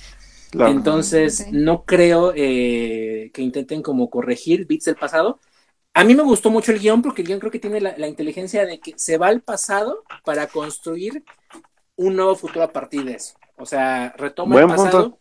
viaja, eh, nos, nos lleva a explorar el pasado de Ana, de Elsa, de los padres de, de Ana y de Elsa, pero lo que hace es aventar a los personajes a un nuevo estatus donde son más conformes consigo mismos porque han crecido y han cambiado y se han dado cuenta de que tienen más talentos que tenían hace tres años y eso a final de cuentas les sirve para seguir creciendo. O sea, a mí lo que me gustó es básicamente, la película no solo saca a pasear a los juguetes para que los regrese al mismo lugar, sino que los mueve a un lugar completamente distinto donde siguen creciendo y siguen progresando como personajes narrativos. Sí, y, y el final es una gran prueba. O sea, al final, más allá de lo evidente que iba a pasar, que porque, porque hay mucha gente que está diciendo que es predecible, pero no me disgusta que sea predecible, sino que más bien sí está, sí está bien construida y que sabíamos Sí, que eso digo, o posiblemente. sea, la mayoría de las películas hoy en día ya son predecibles. A mí me importa Claro. más cómo está contado eso, aunque se- que sea predecible. Y no, y, y Frozen es un gran ejemplo, porque tal vez se- sepamos hacia dónde va, pero no cómo lo van a contar. Y que lo cuentan de forma, como dice a final de cuentas Chris, es muy, muy, sol- un guion que, que no juega solamente con, con mover un ratito los juguetes que tenemos a, a mano, sino solamente, más, no, digo, más bien desplazarlos hacia nuevos lugares, ¿no? Eh, sí, y sobre todo también, bueno, a mí ya, ya voy a hablar de mi esposa japonesa Elsa. Eh, Ah, Bueno, es que digo, para quien no sepa, en el chat, este Jorge Arturo Aguilar ya le hizo favor a Monse de decirle que en Japón sí se puede casar con una caricatura. Entonces Monse ya está buscando vuelos a Japón para casarse con él. Sí, yo, yo aporto un poco para que te vayas a Japón. Ándale. ¡Yay! Pero después de las Eh. Olimpiadas, te sugiero. Sí. Sí, porque está muy caro. Exacto. Ay, sí, cierto. Eh, no, o sea, todo esto de Elsa al final, yo, o sea, desde, desde la primera parte se notaba así como que, pues, soy reina aquí porque tengo que ser reina, no porque yo me sienta a gusto. Y creo que todo el viaje al final, yo desde la primera película, yo decía, por favor, dejen que Elsa sea feliz, dejen que sea feliz. Y creo que en esta película, aunque en la primera haya cantado, libre soy, libre soy, o sea, vamos, la- el momento en el que más libre se sintió fue cuando estuvo lejos de, de, eh, De. Arendelle. De Arendelle, yo iba a decir Aldera. De Aldera. De, de- fue cuando estuvo lejos de Arendelle. Entonces desde ahí como que, como que se sintió como que no encajaba ella. Entonces es que por eso era, al fin. básicamente, Elsa no es una people's person, o sea, no es una persona que le gusta estar con la gente y que le guste convivir. Como Ana, que Ana sí es una people's person. Es una persona Sí, o sea, que ella es así, platicar, o sea, es, carismática, es así Exacto. como, uh, soy, soy la buena, soy la hermana buena onda y todo, y Elsa es así como, O sea, Elsa tenía Ah, una gente. responsabilidad eh, con su pueblo por, por, por, por- era una responsabilidad, no era realmente una vocación. Sí, y o sea, lo que- sí tenía. Bueno, no estamos spoileando, pero ya casi. ¿no? O sea que si No. nos, nos basamos en el paralelo con The Crown, eh, Elsa es Isabel y ajá, y Ana es Margaret, Ana es Margarita, que fue ¿sí? Sí, algo así, o Entonces, sea. pero digo, aquí con, con la idea de que me pueden ya spoiler el final, en este caso sí puede abdicar Isabel y se queda Margarita. Sí, Ah, Sí. bien, qué bueno. Sí, y las dos son, y las, y las dos son felices al final. así es. que es lo que yo pedía, que Elsa fuera feliz y ya es feliz y ahora sí es libre. Y No, y además obviamente. asciende a un plano de la existencia cabrón, básicamente. Perdón. Sí, o sea, ajá. O sea, Y o sea, ya tiene un pony. Y tiene un pony, pre- ay, el pony está precioso, o sea, yo sé que es para vender, me vale gorro que sea para vender juguetes, ese pony es una cosa visualmente hermosa. Sí. Sí. Sí, o sea, Y- todo eso y cuando, cuando va bajando así con su vestido blanco en el pony, dije, no manches, o sea, así quiero que entre el día de nuestra boda. No, y deja, porque aparte la animación del pony es en dos, en dos versiones. Tenemos nuestra versión de agua y nuestra versión congelada, así que Sí. las dos son increíbles. Que por cierto, no, no, o sea, no, no mal menos, el pony se llama Nock y es una criatura mitológica de la mitología noruega. Eh, Jennifer Lee contaba que cuando ella se fue a, a las Europas junto con el equipo técnico para hacer research para la película y fueron a, a- a Noruega, a ella le, le atrajo mucho la, la mitología del Nock, el- se llama N-O-K, Nock, o creo que N-O-K-K, una cualquiera de las dos. Y este, de ahí se importaron, o sea, el Nock es una, este, una figura mítica eh, importante en la mitología noruega y por eso la trajeron a la película, porque se cuenta que la película está basada en, bueno, está situada en algún país al norte de Europa, ¿no? Entonces está muy bonito y, y visualmente es precioso, o sea, Sí, como, dice, como dice Alberto, que tengamos el de agua y el, y el, y el, y el Frosty o el Frozen. ¿El Frozen?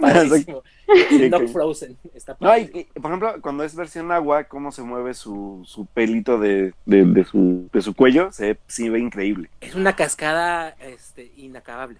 Sí, Hagan de eh, cuenta así. que es una cascada así que nunca termina de caer. Entonces, Ah, está bien padre. Y aparte está padre porque eh, Ana, se lo, digo, Elsa se lo gana. O sea, le cuesta Exacto, una escena padrísima. Sí, bueno que lo y mencionaste. también musicalizada impresionantemente. El sal, también el salir de, de Arendelle, o sea, fue así como Elsa descubrir su máximo potencial. Oye, no me acabo de dar cuenta que este año ya vimos tres versiones diferentes de, de Dark Phoenix. Digo, ¿cuáles son las otras dos? Es eh, de Umbrella Academy, Dark Phoenix, no sé si sepan que, que este año hubo película de Dark Phoenix, que estuvo, Creo que Eh, oí estuvo. algo, sí, ajá. es- estuvo, y pues Frozen es algo así como Dark Phoenix, ¿no? ¿No? y te faltó Maléfica también es Dark Phoenix. Entonces son cuatro. Ah, la fregada, cuatro Dark, no, ah, y, y- y Maléfica es bien literal en ser Dark Phoenix, ¿verdad? Ah, sí. Sí, sí, sí, sí, sí. Oh my goodness. El maestro Claremont debe estar conmovido, pero también triste de que le tocó la peor versión, la versión que le da menos ganancias a final de cuentas al pobre, en regalías, pero bueno. Qué caray. No, bueno, pero sí me dio gusto este ver cómo Elsa es así como de, ¿saben qué? A la fregada voy a eh, ver qué tanto poder tengo y que incluso al final también es por eso que se va de, ay, spoiler, se va de Arendelle. A mí me gustó mucho. Porque, porque dice, soy demasiado poderosa, cámara, no me merecen. Adiós, A mí me gustó mucho ese empoderamiento porque eh, eh, la fuerte o la que tiene más eh, ímpetu en Frozen 1 es Anna y en esta ocasión yo creo que es mucho más equilibrado porque él es muy empoderada y aquí es la que decide lanzarse a la aventura, lanzarse a buscar el misterio de quién es el que, de dónde viene el canto y es la que sabe que tiene poderes y puede usarlos y no le da miedo meterse a un incendio para apagarlo y no le da miedo pelearse con el mismo océano vivo para tener que llegar a donde aquí, al, al- al océano más poderoso y, y oscuro que existe para poder vencer. Es una, es una Elsa Sí. completamente empoderada y completamente Y ya no le da miedo mostrarlo. No. Exacto. Y, y no se limita, porque, o sea, veíamos al principio de la película cuando todavía están en, en Arendelle que le es básicamente un payaso, ¿no? Que le piden hacer figuritas de hielo. Sí. O sea, que, ah, o sea, le- así como al payaso le dices, ay, yo quiero un perro, o sea, llega la niña y, ah, yo quiero un sapo, no sé, algo así le dice. Un o sea, y es así como. Como un- Para, sí, algo, Que aparte, algo ¿cuánto te de un, telescopio de, de hielo, no? Pero bueno.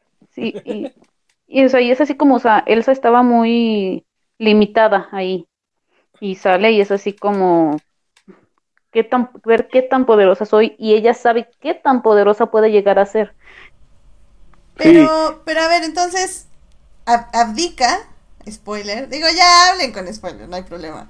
Este, abdica, y pero ¿qué se va a dedicar a hacer? Nada, a explorar sus poderes, así. En No, porque- Es que No, si lo que pasa, ella es el quinto elemento. Ah, Ella, ella es- Yo no quería ella- spoilear haz de más cuenta que es como, es como Avatar. Esto es como Avatar. O sea, el, el contexto también. eh, ¿Qué Avatar? del- el contexto como, como narrativo es Avatar. O sea, hablamos de elementos Ajá. Y él, Elsa es, es, el, es el elemento que, con- que va a dar balance a los o sea, existe tierra, agua, fuego y este y, Y aire. Y le dicen, pero hay un quinto elemento que es el que une todo y es el puente entre los humanos Exacto, es el avatar. y estos elementos. Y eventualmente descubre que es ella. Ella es el quinto elemento. Ella es el Este, avatar, Edith. Entonces, haz de cuenta que es una cosa ya como que entre semidiosa y este y guardiana protectora de las este de, de, de- de Arendelle y los prados del bosque.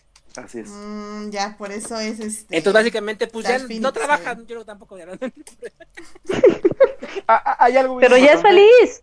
Pero ya es feliz. Hay, hay- hay algo importante porque creo que, eh, y obviamente, y vamos a hacerlo, creo que es más que evidente, va a haber una tercera parte de la película, pero ¿hacia dónde va a ir esta tercera parte? Porque yo, yo me atrevo a decir que ya hablamos del primero de, de- del, liberarte, o del de descubrir más bien quién eres, hablamos De de, la madurez, ¿sí? y, y ahora vamos a hablar de, de la pérdida, de, de, ¿de qué vamos a hablar? ¿De qué, va- de qué hablaría No, no, no, la, la, la, la, la, la, la, la, la. ¿De la la Land? No, de, Por favor. de cómo le va, de cómo le va en su matrimonio conmigo. A ver. Mira, ya, ya lo está diciendo Uriel en nuestro chat.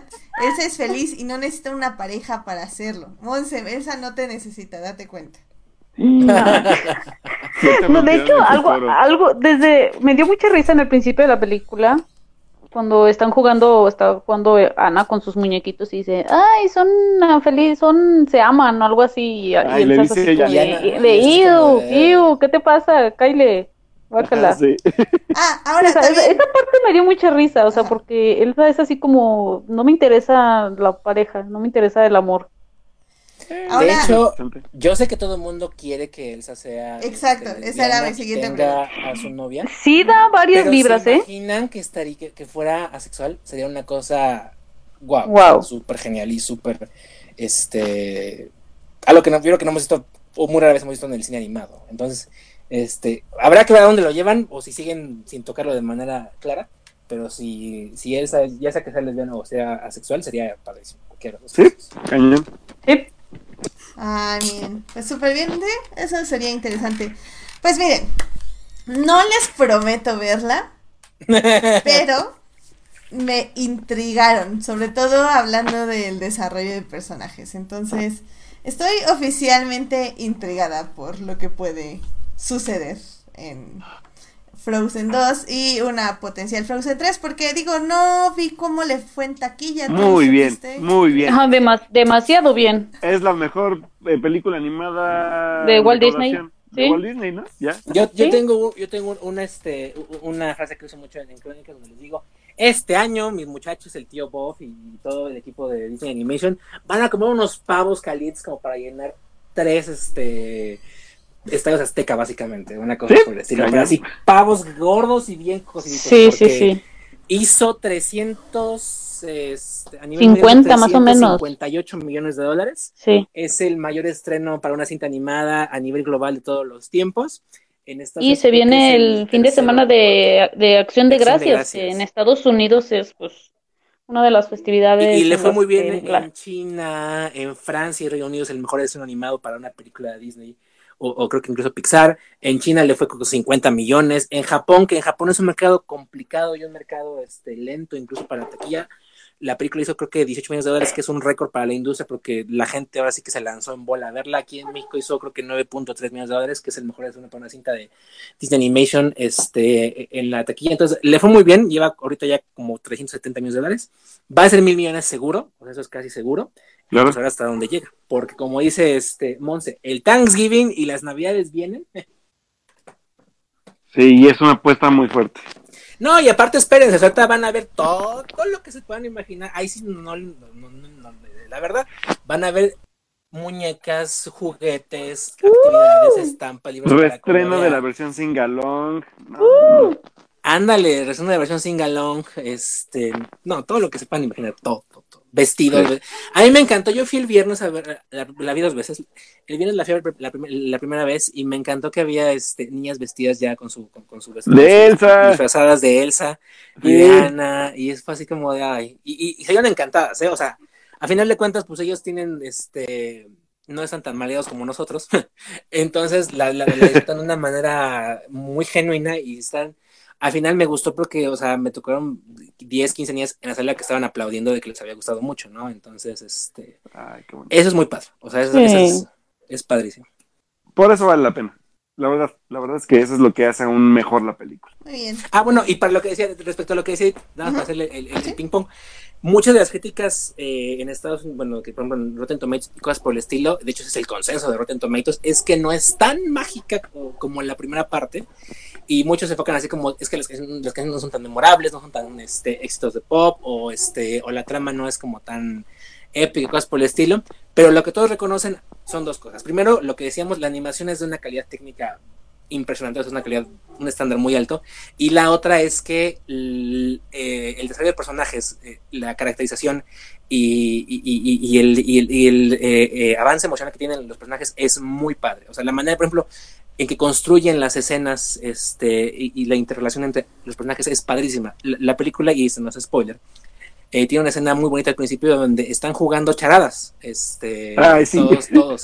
Y es una escena muy sencilla y es visualmente, es encantadora. O sea, charadas es este juego de donde juegas así como. Este, eh, Es caras y bueno, gestos. Caras y gestos, eh, exacto, es caras y gestos. Y están jugando todos, Sí. este, Ana, Oye, Isa, Olaf y Cristo. Esa parte a mí me gustó.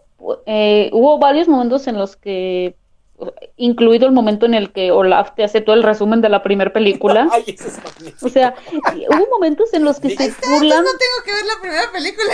No, de hecho, no. Olaf te la cuenta, es cierto. Si piensas que Luis de Ant-Man cuenta las cosas así de manera super cool, es porque no has visto a Olaf. Sí. Ok, sea. Oye, Pero hay. Hay momentos en los que se burlan de la primera película, que es precisamente cuando están jugando caras y gestos, y cuando Elsa se ve a ella misma cantando It ¿Cómo se que así, de que así Lady como de Go? Inges, así como de Inges, es casi como cuando te salen los recuerdos en Facebook, ¿no? Así como de no mames, eso escribí. Sí. Oigan, ¿se quedaron al final los créditos? No, no lo vi. Yo no, nadie me dijo. ¿Cómo creen? Ay, Sí. no, es una cosa, olvídense de la, de la, de voy a ver en la semana otra vez. Vuelven a digo- ver, es una cosa maravillosa, te vas a morir de risa y te vas a, la vas a amar todavía No, más. sí, sí tenía Y- pensado verla varias veces más. Véanla, y si la vas a ver Edith también quédate secretos porque este la escena final es una cosa chula, es una gloria, magnífica. Oh, sí. Pues la verdad estoy muy decepcionada porque qué falta de respeto a los animadores que no se quedaran al final de los créditos. ¿eh? Ay, lo Y por eso sí me queda. Exacto, exacto. Gra- gracias, gracias por mostrar respeto a todos los que trabajamos en la industria cinematográfica. Y porque aparte yo quería ver que ningún reno fue lastimado en la filmación de esta película y este y tener la seguridad de que ningún reno fue lastimado y, ni- y ningún este, Y no lo fue. y no Y lo fue. Exacto. Muy bien. Excelente. Bueno, pues yo creo que con eso ya vamos a cerrar este programa. Eh, eh, estaba diciendo Uriel que Elsa es rey. Mm, No sé en qué está comparándolo, pero ok. No, no creo. No. Que también. Mm, bueno, sí, sí, sí, Alberto. No, no, no. No, yo me adelanto que no. Este, No, dice Uriel ver. también que lloró como Magdalena en la canción, que no supe ya qué canción. Era, creo que, creo que era Show Sí, Yourself. es Show, Show You- Show Yourself. Yourself. Esa es canción es hermosa, o sea, en serio. Sí, Sí. Show Yourself es No les joya. así me pasó. Yo estaba tragando palomitas, perdón la palabra, literal, estaba tragando palomitas así como de, así como de ojo. Y cuando la canción llega a ese punto emocional donde todo tiene sentido, fue así como de y empecé a llorar y fue así como de Sí, estoy llorando con palomitas en la boca, qué oso. Pero, o sea, es visualmente, o sea, y esa, escena es un batacazo emocional, o sea, es un es un golpe en el estómago emocional y todo tiene sentido, es así como de no, o sea, mis respetos, la verdad. O sea, Sí. Jennifer Lee y Chris Buck, nos quitamos el sombrero ante ustedes porque son unos maestros. Sí. bravo. Muy bien, muy bien. Bueno, pues ya saben, parecer que Frozen 2, lágrimas garantizadas, música buena garantizada y desarrollo de personajes bueno garantizado. Yes. Exacto. Así es. Muy bien, muy bien. Pues me parece excelente. Ah, Ah. Hola, frega, que te que me avisaras, Monserrat. Uno pensaría que de dónde sacaron ese sonido. Es una cantante que se llama Aurora o Aurora. Aurora. ¿En la vida real es Aurora? Ujú. o... Sí, es Y es Aurora. creo que este, europea, ¿no? ¿O ¿Dónde es Monse? Eh, no sé, eso sí no investigué. A ver, Mm, interesante. Es, O sea, es- o la sea, sí es una cantante, este, ahora sí que, ahora sí que importante, por así decirlo. Este, por ejemplo, al final parece como de Aurora, aparece por cortesía de, este, Decca Records, una cosa por el estilo. Es así como, ah, mira, o sea que sí tiene, este, sí tiene su, su mérito la, la, la- la- la cantante. Pero tampoco encuentro quién es. Aurora Axnes. Sí, es este, ¿de dónde? Noruega, sí, es Noruega. Tiene Ah, 23 mira, años, la de- tiene 23 años la desgraciada. ¿No que tú tenías Es una 16, niñita. Monse? O sea, no, o sea, es que eh, yo pensé que era más chica que yo. Ah, ok, ok, ok. Ay, qué bonito. Aurora Ax Axnes. Ujú, efectivamente. Habrá que escucharla. Muy bien. Muy bien. Pero, ¿y ella qué, qué haces? Como decían, como de un canto de sirena o algo así. Ajá, es el Sí, canto que hacemos todo lo que hace. O sea, el, el canto que escucha Elsa, que no sabe de dónde viene, este, que es como un canto que será como, como de una hada, por, de una sirena, por así decirlo. así lo- de hecho, así le, le- le dicen la canción, sirena, no, no te voy a escuchar. Es lo que hace ahorita Monse, pues es un canto de... Eso que hace Monse. Sí, bueno, Monse lo que está haciendo es romper los audífonos, pero... Una, dos, tres. ¡Ah! Avisé. No, está bien, está bien, ok, está bien, está bien. Pero ok, puedo, puedo imaginar que es algo así, pero bonito. Pero en bonito. Pero es bonito. Bueno, pues a ver, tienen 30 segundos para cantar. Adelante. ¿Listos? ¿Sin cuál? ¿Cuál? ¿Cuál, cuál? Into the No. unknown. No. Into Desde el the- principio. No. Yo hago el background. Ah. Sigan, sigan. Ah. Into the Into the unknown. Y así de, ya se nos acabó el tiempo. O, o sea, sí se los estaba contando, pero me parece muy bien. Perfecto, me parece excelente. Pues bueno, pues yo creo que con esto terminamos el programa. Este, Muchas gracias, Edith, este, por haberme, por haberme invitado, por haberme dado la oportunidad de cross-polinizar este, de, de- de este podcast. para, que- para los que nos escuchan aquí en, en Forest y no saben lo que es cross-polinizar, hagan de cuenta que es cuando ustedes van este, de invitados a otro lado. Si ustedes van a, a- a la, a- a la primera comunión de su cuñada, que no, con, con la que no le hablan mucho, están cross-polinizando familias. Aquí lo que yo hice fue cross-polinizar de un podcast a otro. Muchas gracias a, a él por invitarme y también a Alberto y a, y a- Monse por acompañarme y por abrirme la puerta de, de su, ahora sí que de, de su humilde hogar. Podcast. Podcast. y, y pues muchas gracias. Aquí estamos a- cuando No, a quieran, ti. cross-polinizando. Ah, sí yo, no vine a, yo no vine a crosspolinizar, yo vine a echar desmadre. Tú siempre, Monse, tú siempre. Ese es el, Ah. ese es el chiste. Uh, No, muchísimas gracias a ti, Cris, por venir. La verdad, este, estuvo muy bien. Y pues ya sabes, aquí este es tu espacio. Así que cuando gustes Gracias. venir y no te dejen hablar algo de crónicas, aunque Falange diga que siempre tú te qui- les quitas todo el tiempo, aquí eres más que bienvenido. Eso. Gracias. Y Monse, tú eres bienvenida solo bajo invitación. Así que. Sí, qué fuerte. Este, Pero gracias por venir, Monse.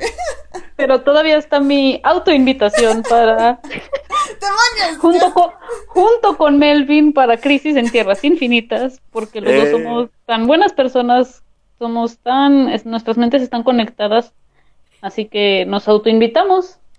Sí, oye, sí es cierto, mira, Monse es la única que le digo que no se autoinvita, se autoinvita. O sea, what the fuck. Pero muy bien, muy Ay. bien, Monse. Sí, aquí vas a estar el dentro de 15 días, según yo. Mm, sí, sí, ya, ya empieza el Sí, crossover. dentro de 15 días vas a andar por aquí, así que con Melvin. Y tú, tú vas a hacer la tarea de ver todas las series de... Yo de siempre, yo- de, hecho yo sí, creo que soy la única que sí las ve todas. Sí, porque a la frega. Yo, yo la verdad nada más prometo ver los últimos de cada una, porque no, ya es too much, es too much. No te pierdes de nada. Excelente. Aunque fíjate que nada más así como apunte rápido, Ajá. esta temporada sí, eh, tanto lo que es Flash y Arrow sí está apuntado, apuntando demasiado a tierras infinitas. Son como tie-ins, ¿no? Como, como cómics que no debes perderte para entender, para, para, para Mm, sí, o sea, sí, porque la verdad sí les diría que vean Flash desde el- y esta, esta temporada y Arrow porque sí es así, o sea, Arrow, eh, Oliver está toda la temporada ha sido su viaje a, a tierras, Anda viajando, ¿no? De tierra en a tierra. crisis. Sí, no, está viajando incluso a su pasa a lugares en los que ya lo vimos en las otras temporadas, ¿no? Como Rusia, Ay, este, Hong Kong, todo eso, o sea, está como un repaso de todas las otras temporadas, pero precisamente por esto, que quiere ver qué onda con la crisis que se avecina, están reclutando a varios. Y en Flash también, porque vemos que eh, Monitor visita a Barry y le dice, ¿sabes qué? Eh, se viene una crisis y tú tienes que morir. Entonces Barry así como que Ingesu también él está como que entre aceptar o no su destino, los otros están así como que pues hay que encontrar todo para, para ayudarte. Entonces sí, como que sí se está conectando mucho con, con lo que se viene para Crisis. O sea, entonces básicamente me tengo que chutar el amorío de I- Iris y Barry. Y... Fíjate que esta temporada ya le bajaron mucho, ¿eh? A eso. Ah, qué bueno, es que eso es lo que no soporto. Ajá, sinceramente. y eh, Fel- Felicity ya no aparece en esta temporada de Arrow. Ay, no, Felicity sí me cae bien. Pero están felizmente casados, ¿no? O sea, Eh, este, Mm, eso de felizmente casados creo que no existe, por eso ya se, ya no. están juntos por lo menos. ¿no? No, sí, sí, sí, No, pero ya no. parece que están por- felizmente casados. Uno de los Eso- capítulos va a ser de la mijita, ¿no? De que y es un piloto, de hecho, para una para un spin-off. Este va a ser con su hija de, de, de, de, de- de Oliver y de, y de Felicity. Mm, no. Bueno, todavía no. El año que entra uno de los capítulos va a ser un Backdoor Pilot, un piloto de prueba de un ¿Sí? nuevo show que va a sacar eh, CW que se llama eh, Green Arrow and- and the Siren o- and- y las sirenas o Mm. Flecha Verde y las sirenas que va a ser sobre la hija Oh, sí, de De Oliver, sí, que es mía. Mia Smoke Eh, y, sí, porque este, de hecho ya- Ya tuvimos, ya tuvimos viajes en el tiempo también, no, bueno, ya como spoiler para, de todas maneras, creo que Edith no los iba a ver. Los hijos, Le iba a Los hijos- los hijos ya grandes de Oliver y de John viajan al, o sea, ellos ya pues habíamos visto, los habíamos visto ya grandes, entonces viajan al pasado, que es el presente, Pasado, y ya se reúnen. presente, Ajá, sí. Ajá. y ya se y ya se reúnen con su papá y es ellos también ya van a estar en la crisis. Ah, sí, sí, sí, sí, sí. Ok, va. Eh, le tengo más ganas a Arrow que a Flash, la verdad, pero eh, lo intentaré. Es que la verdad me, sí me está gustando mucho Titans, entonces más bien estoy enfocada en Titans, pero si me da tiempo me, me chuto Arrow, al menos. Sí, sí, porque además ya es la última temporada es- y es el que empezó todo. Sí, a efectivamente. Sí, estoy de acuerdo. Si vi la última de Smallville, creo que puedo ver la última de Arrow, así Sí. que... Además, bueno, eh, bien sabemos de todas maneras, Edith, cuál es la mejor serie de todo el Arrowverse. Eh, obviamente las leyendas del mañana. Sí, de hecho, es la, yo- es la mejor serie de la historia y punto. Oye, y, y, y, no, sí, la verdad, sí, Alberto, o sea, ponte Es pura magia, es, Es- divertidísima y es corazón, Tiene, hada- magia. tiene hadas, hadas madrinas malvadas, unicornios, pezones que hablan. Ah, Este- no, es increíble, el pezón que habla es un clásico. Y Furbis dioses. ¡Furbis O sea- dioses! O sea, es la mejor serie del mundo. O sea. Breaking, Breaking Bad Who. Sí. Ya quisiera, ya, What? ya quisiera Walter White tener un pezón que hable. Ok. Ay, es increíble, Alberto, neta, es, es lo máximo. Sí, tiene, número- sí, habla. tiene números de Bollywood, o sea, Tiene números de Bollywood, claro. Y tiene mopeds. Tiene sí, mopeds. también. Ay, Ah, ok, Oye. ahí, sí, ahí sí me ganaron. Sí Y, luchadores mexicanos. Oye. Es la- ay, no, esa serie es lo mejor del mundo. Ya sé, es increíble. Es Oye, magnífica. y Supergirl, no tengo que sufrir nada, ¿verdad? De verla. Ah, no, no, la verdad, Supergirl no. Ok, gracias. Sí, porque he visto que Joyce, que por cierto hace mucho que no la invitamos, pero bueno, he visto que Joyce sigue sufriendo eh, masoquísticamente, pero ahí sigue. Entonces, Pero sí, bueno, ya, ya les di más o menos una guía para Crisis. En dos semanas se empieza. Muy bien. Excelente, pues ahí está. Eh, chútense Arrow, eh, chútense Flash, al parecer. Le voy a, voy a adelantarle todas las partes de Iris y Barry. En cuanto se vean a los ojos, voy a ponerle fast forward. Pero muy bien. Y yo creo que sí. Pues ya estamos, Monse, listos para el programa donde te autoinvitas. Oh, sí. Yay. Porque mundos morirán. Porque mundos morirán. Qué emoción. La verdad sí estoy emocionada. Así que. Eh, y eso que ya no veo ninguna de las series más que Legends of Tomorrow. yo, sí las sigo todas y sí, también estoy ya expectando la, la crisis. Ajá. La idea que nos va a dejar a, medio tepache regado, o sea, porque nos da Ah, un mes para sí. ver la conclusión. Va a ser así como... ¡ah! Y seguramente va a ser con un cliffhanger así bien matón. Sí, de que quiero quedar en coma hasta que me- ya sea la segunda parte. Ajá. No, porque te vas a perder Star Wars. Ah, Cats. bueno, te vas a perder Cats. Ándale. ¿cuál es Star Wars? Nos, Por favor. que conformar con Cats. Todavía, todavía tenemos el estreno de Cats. No, mira, mira, bueno. Y con Judy Dench interpretando al Deuteronomio. Guácala, ay, no, qué miedo. Mira, mira, mira. Nos encontramos a medio camino. Te vas a perder Little Women, Ay, ¿no? A Women llega hasta enero. sí, va a llegar ¡Maldito hasta enero. sea! Bueno, espero que en la bahía llegue antes. no, sí la no, quiero ver en no el creo. cine. Sí la quiero ver en el cine, la verdad. Pero ¿saben sí cuál, cuál sí va a llegar a la bahía antes? ¿Cuál? The Lighthouse, ya. Ya lo dije. Ah, esa sí la quiero ver. Cuando, cuando tengas link lo pasas. Claro, con mucho gusto se los A paso. mí también. Pero en buena calidad, Alberto, Va, no tonterías. Sí, va a ser de buena calidad. Para el 20 de diciembre ya la tenemos en buena calidad, muchachos. Ay, sí. Para ponerla en nuestra lista de las mejores películas del año. Exacto. ¿Qué? Ya que nos fuimos a Morelia, Oye, muy bien. Sí, ya, creo Pues, que, oye. creo que ya no, tengo una, tengo dos películas en mi lista de lo mejor del año, así que tengo que irle sumando un poquito más. muy bien, muy bien. Y obviamente Va, ya saben bien. de cuál hablo. Y la otra es, yo creo que Ford contra Ferrari o algo así. Uf, película. Uf, película. Creo que nunca habíamos hablado tanto de una película como el podcast pasado. Pero bueno, Híjole, es que sí valió la pena, pero bueno. sí, Ford contra Ferrari. Bueno, Muy bien, muchachos. y luego vean Meteoro, también está muy buena. Por favor, 10 veces. Veces. los diálogos. Ford Ferrari, Meteoro. Ford Ferrari, Meteoro. Las Wachowski lloraron con tu comentario. Y fue así como de, "Ah, No, es que, es que yo ¿quién soy nos valora? Es que Alberto y yo somos parte del grupo de tres fans de Meteoro. De Meteoro. y, ¿sí? y, y en ese grupo también está Falanges de Julio. Somos, somos Sí, los somos tres pocos, fans. pero- Sí. pero- bien Nunca le he visto caso, yo nunca he visto Meteoro, pero me dijo, ah, sí está. No manches, ¿nunca has visto Meteoro? No. Híjole.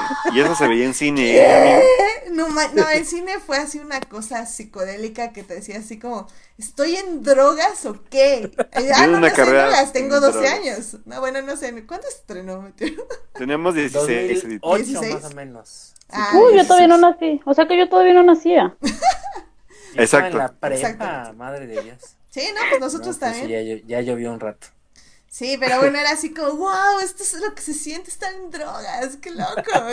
No, Cañón. Meteoro es lo máximo, y lloras, y te alegras, y aplaudes, no, es increíble, tienes que ver Meteoro, tienes que ver Ok. Meteoro, es lo máximo, es lo máximo. Bueno, ya, tranquila. Bueno, eh. Eh, Monse, pues ya tienes, creo que invitación a Crónicas. Este Jorge Arturo Aguilar nos está diciendo que más bien todos ustedes suenan como el inicio de Immigrant Song de Led Zeppelin. Ah, que- muchas gracias. Es un Ah, gran detalle. Lo, lo tom- lo tomaré como un cumplido. Exacto, yo también. Muy bien. Qué bueno que lo toman como un cumplido. Sí. Se, se ha ganado un audio mío eh, cantándole Into the Unknown. Excelente. Eso. Tú, tú mándaselo directo ahí a, a Twitter. Yo creo que le va a agradar mucho. fel- agradar mucho. Felicidades a Jorge Arturo. Eso es lo que te has ganado el programa de hoy. Pero bueno, muchísimas gracias por acompañarnos. Monse, ¿dónde te podemos encontrar en redes? Ah, me pueden encontrar en Twitter como arroba G, donde hablo de, pues básicamente todo. Diario les recuerdo de la tristeza que es que Amy Adams no tenga un Oscar. Los domingos ahí estoy con NFL y pues básicamente de todo. En Twitter, en Twitter todos somos expertos en todo. Así es. Y en Instagram como 13 Montserrat, donde subo fotos de Scarlett Johansson y me pongo a narrar Frozen o películas. Eso. Excelente. Oye, que por cierto ya vi Nocturnal Animals y... ¡Uh! Y...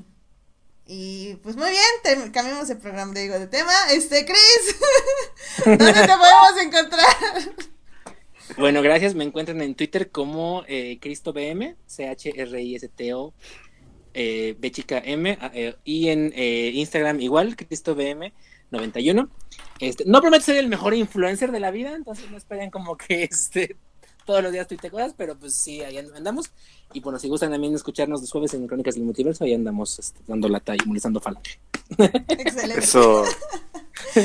Alberto, ¿dónde te puede encontrar nuestro público? Pues a mí me pueden encontrar en Twitter como Alberto Molina con doble O y en Instagram como Alberto-Molina. Y pues ya saben, platicando de videojuegos, cine, series de televisión y la vida diaria. Excelente. Y a mí me pueden encontrar en HT Idea, donde estoy hablando de Star Wars, Star Wars, Star Wars. La última carrera de la Fórmula 1, no. Y Star Wars. Así que ya saben, ahí me pueden seguir. Este, bueno, pues muchísimas gracias a quienes nos escucharon hoy en vivo. Estuvo aquí el cast de Crónicas del Multiverso apoyando a Chris. Estuvo Héctor, estuvo Julio. Eh, también nos acompañó oh, este Uriel, también estuvo por acá. Eh, también estuvo Edgar Pérez, estuvo Julián García. Julián. Y estuvo pues Jorge Arturo Aguilar que va a recibir muy pronto un audio de Monse cantando. Y que está Eh. baneado porque no le gusta Meteoro. Así que está Ah, sí, yo te ayudo al baño también, gracias. Muy bien, doble baneo. Y muchísimas gracias a quienes nos escuchan durante la semana en Heartis, Spotify y en iTunes. Este programa estará ahí a partir del jueves en la mañana porque pues hoy nos atrasamos y es martes. Entonces el jueves tempranito ya lo van a tener en sus plataformas preferidas. El Yay. próximo lunes a las 9.30 de la noche hablaremos de una de las películas más importantes del año y que probablemente van a estar en mi top 10. ¿Cuál es eh, esta importante película de un gran director que ha hecho puras obras maestras, Alberto? ¿Tú sabes? Ah, Solo yo en Nueva York de Woody Allen. ¡Oh! ¿Por qué me haces eso? Ok, obviamente hablaba de Ryan Johnson y de Knives Out, así Ah. que vamos a ir a ver esa Perdón, película, vamos a disfrutarla y vamos a aplaudir y vamos a hablar de ella el próximo lunes 2 de diciembre. También eh, vamos a ver si le podemos dar chance, si nos, nos da chance de hablar de The Irishman, porque también llega a Netflix exactamente en, Ah, claro. unas, en, unos, en unas horas. Ah, excelente, perfecto, como Scorsese quería que la viera en mi casa. Exact- en tu casa, así es. Excelente. Ah, la voy, a, la voy a descargar para verla en mi celular al rato. Para que puedas poner pausa en cualquiera de las cuatro horas que dura la, la- la película. Exacto, exacto. Que, que, que se me hace un poco hipócrita porque si nos vemos cinco capítulos seguidos de otra serie, creo que cuatro horas seguidas de Irishman. Gracias, qué Ah, bueno no, que lo en- En dijiste. casa está bien, imagínate en el cine. No ¿Qué? Yo sí la vi en el cine. tres, Sí. Y aguantaste sin ir al baño. Sí, me aguanté. Y al final ya estaba como que apretando fuerte, pero sí, sí aguanté. Mira, mira, cuando te tengan que operar de la, de la vesícula o no sé de qué, no vayas llorando, ¿eh? Cálmate la que vio 17 veces eh, Endgame, gracias, qué amable. Sí, no manches. Y bueno, De Alberto, nada. a ver, o sea, nada más dinos Jay o Nay Irishman. Jay, sí, Jay, sí vale la pena. Excelente. Bueno, pues Así ya. que ya, ya platicaremos de ella el otro, el otro la otra semana. Irishman y Knives Out para que Así las sea. vean y las comenten con nosotros aquí en el chat o en los en nuestras redes sociales que también Así pues, ahí sea. andamos. Muy bien. Perfecto, pues muchas gracias por estar aquí, Monse, muchas gracias, Chris. Este, cuídense mucho y pues ya saben, aquí For Nerds está abierto para ustedes cuando gusten regresar. Y se autoinviten, por favor, gracias. Presente. Excepto Monse. Bye. Arróbame, cobarde. Adiós. Cuídense, buenas noches, buena semana a todos. Gracias por escucharnos. Bye bye. Bye. Bye.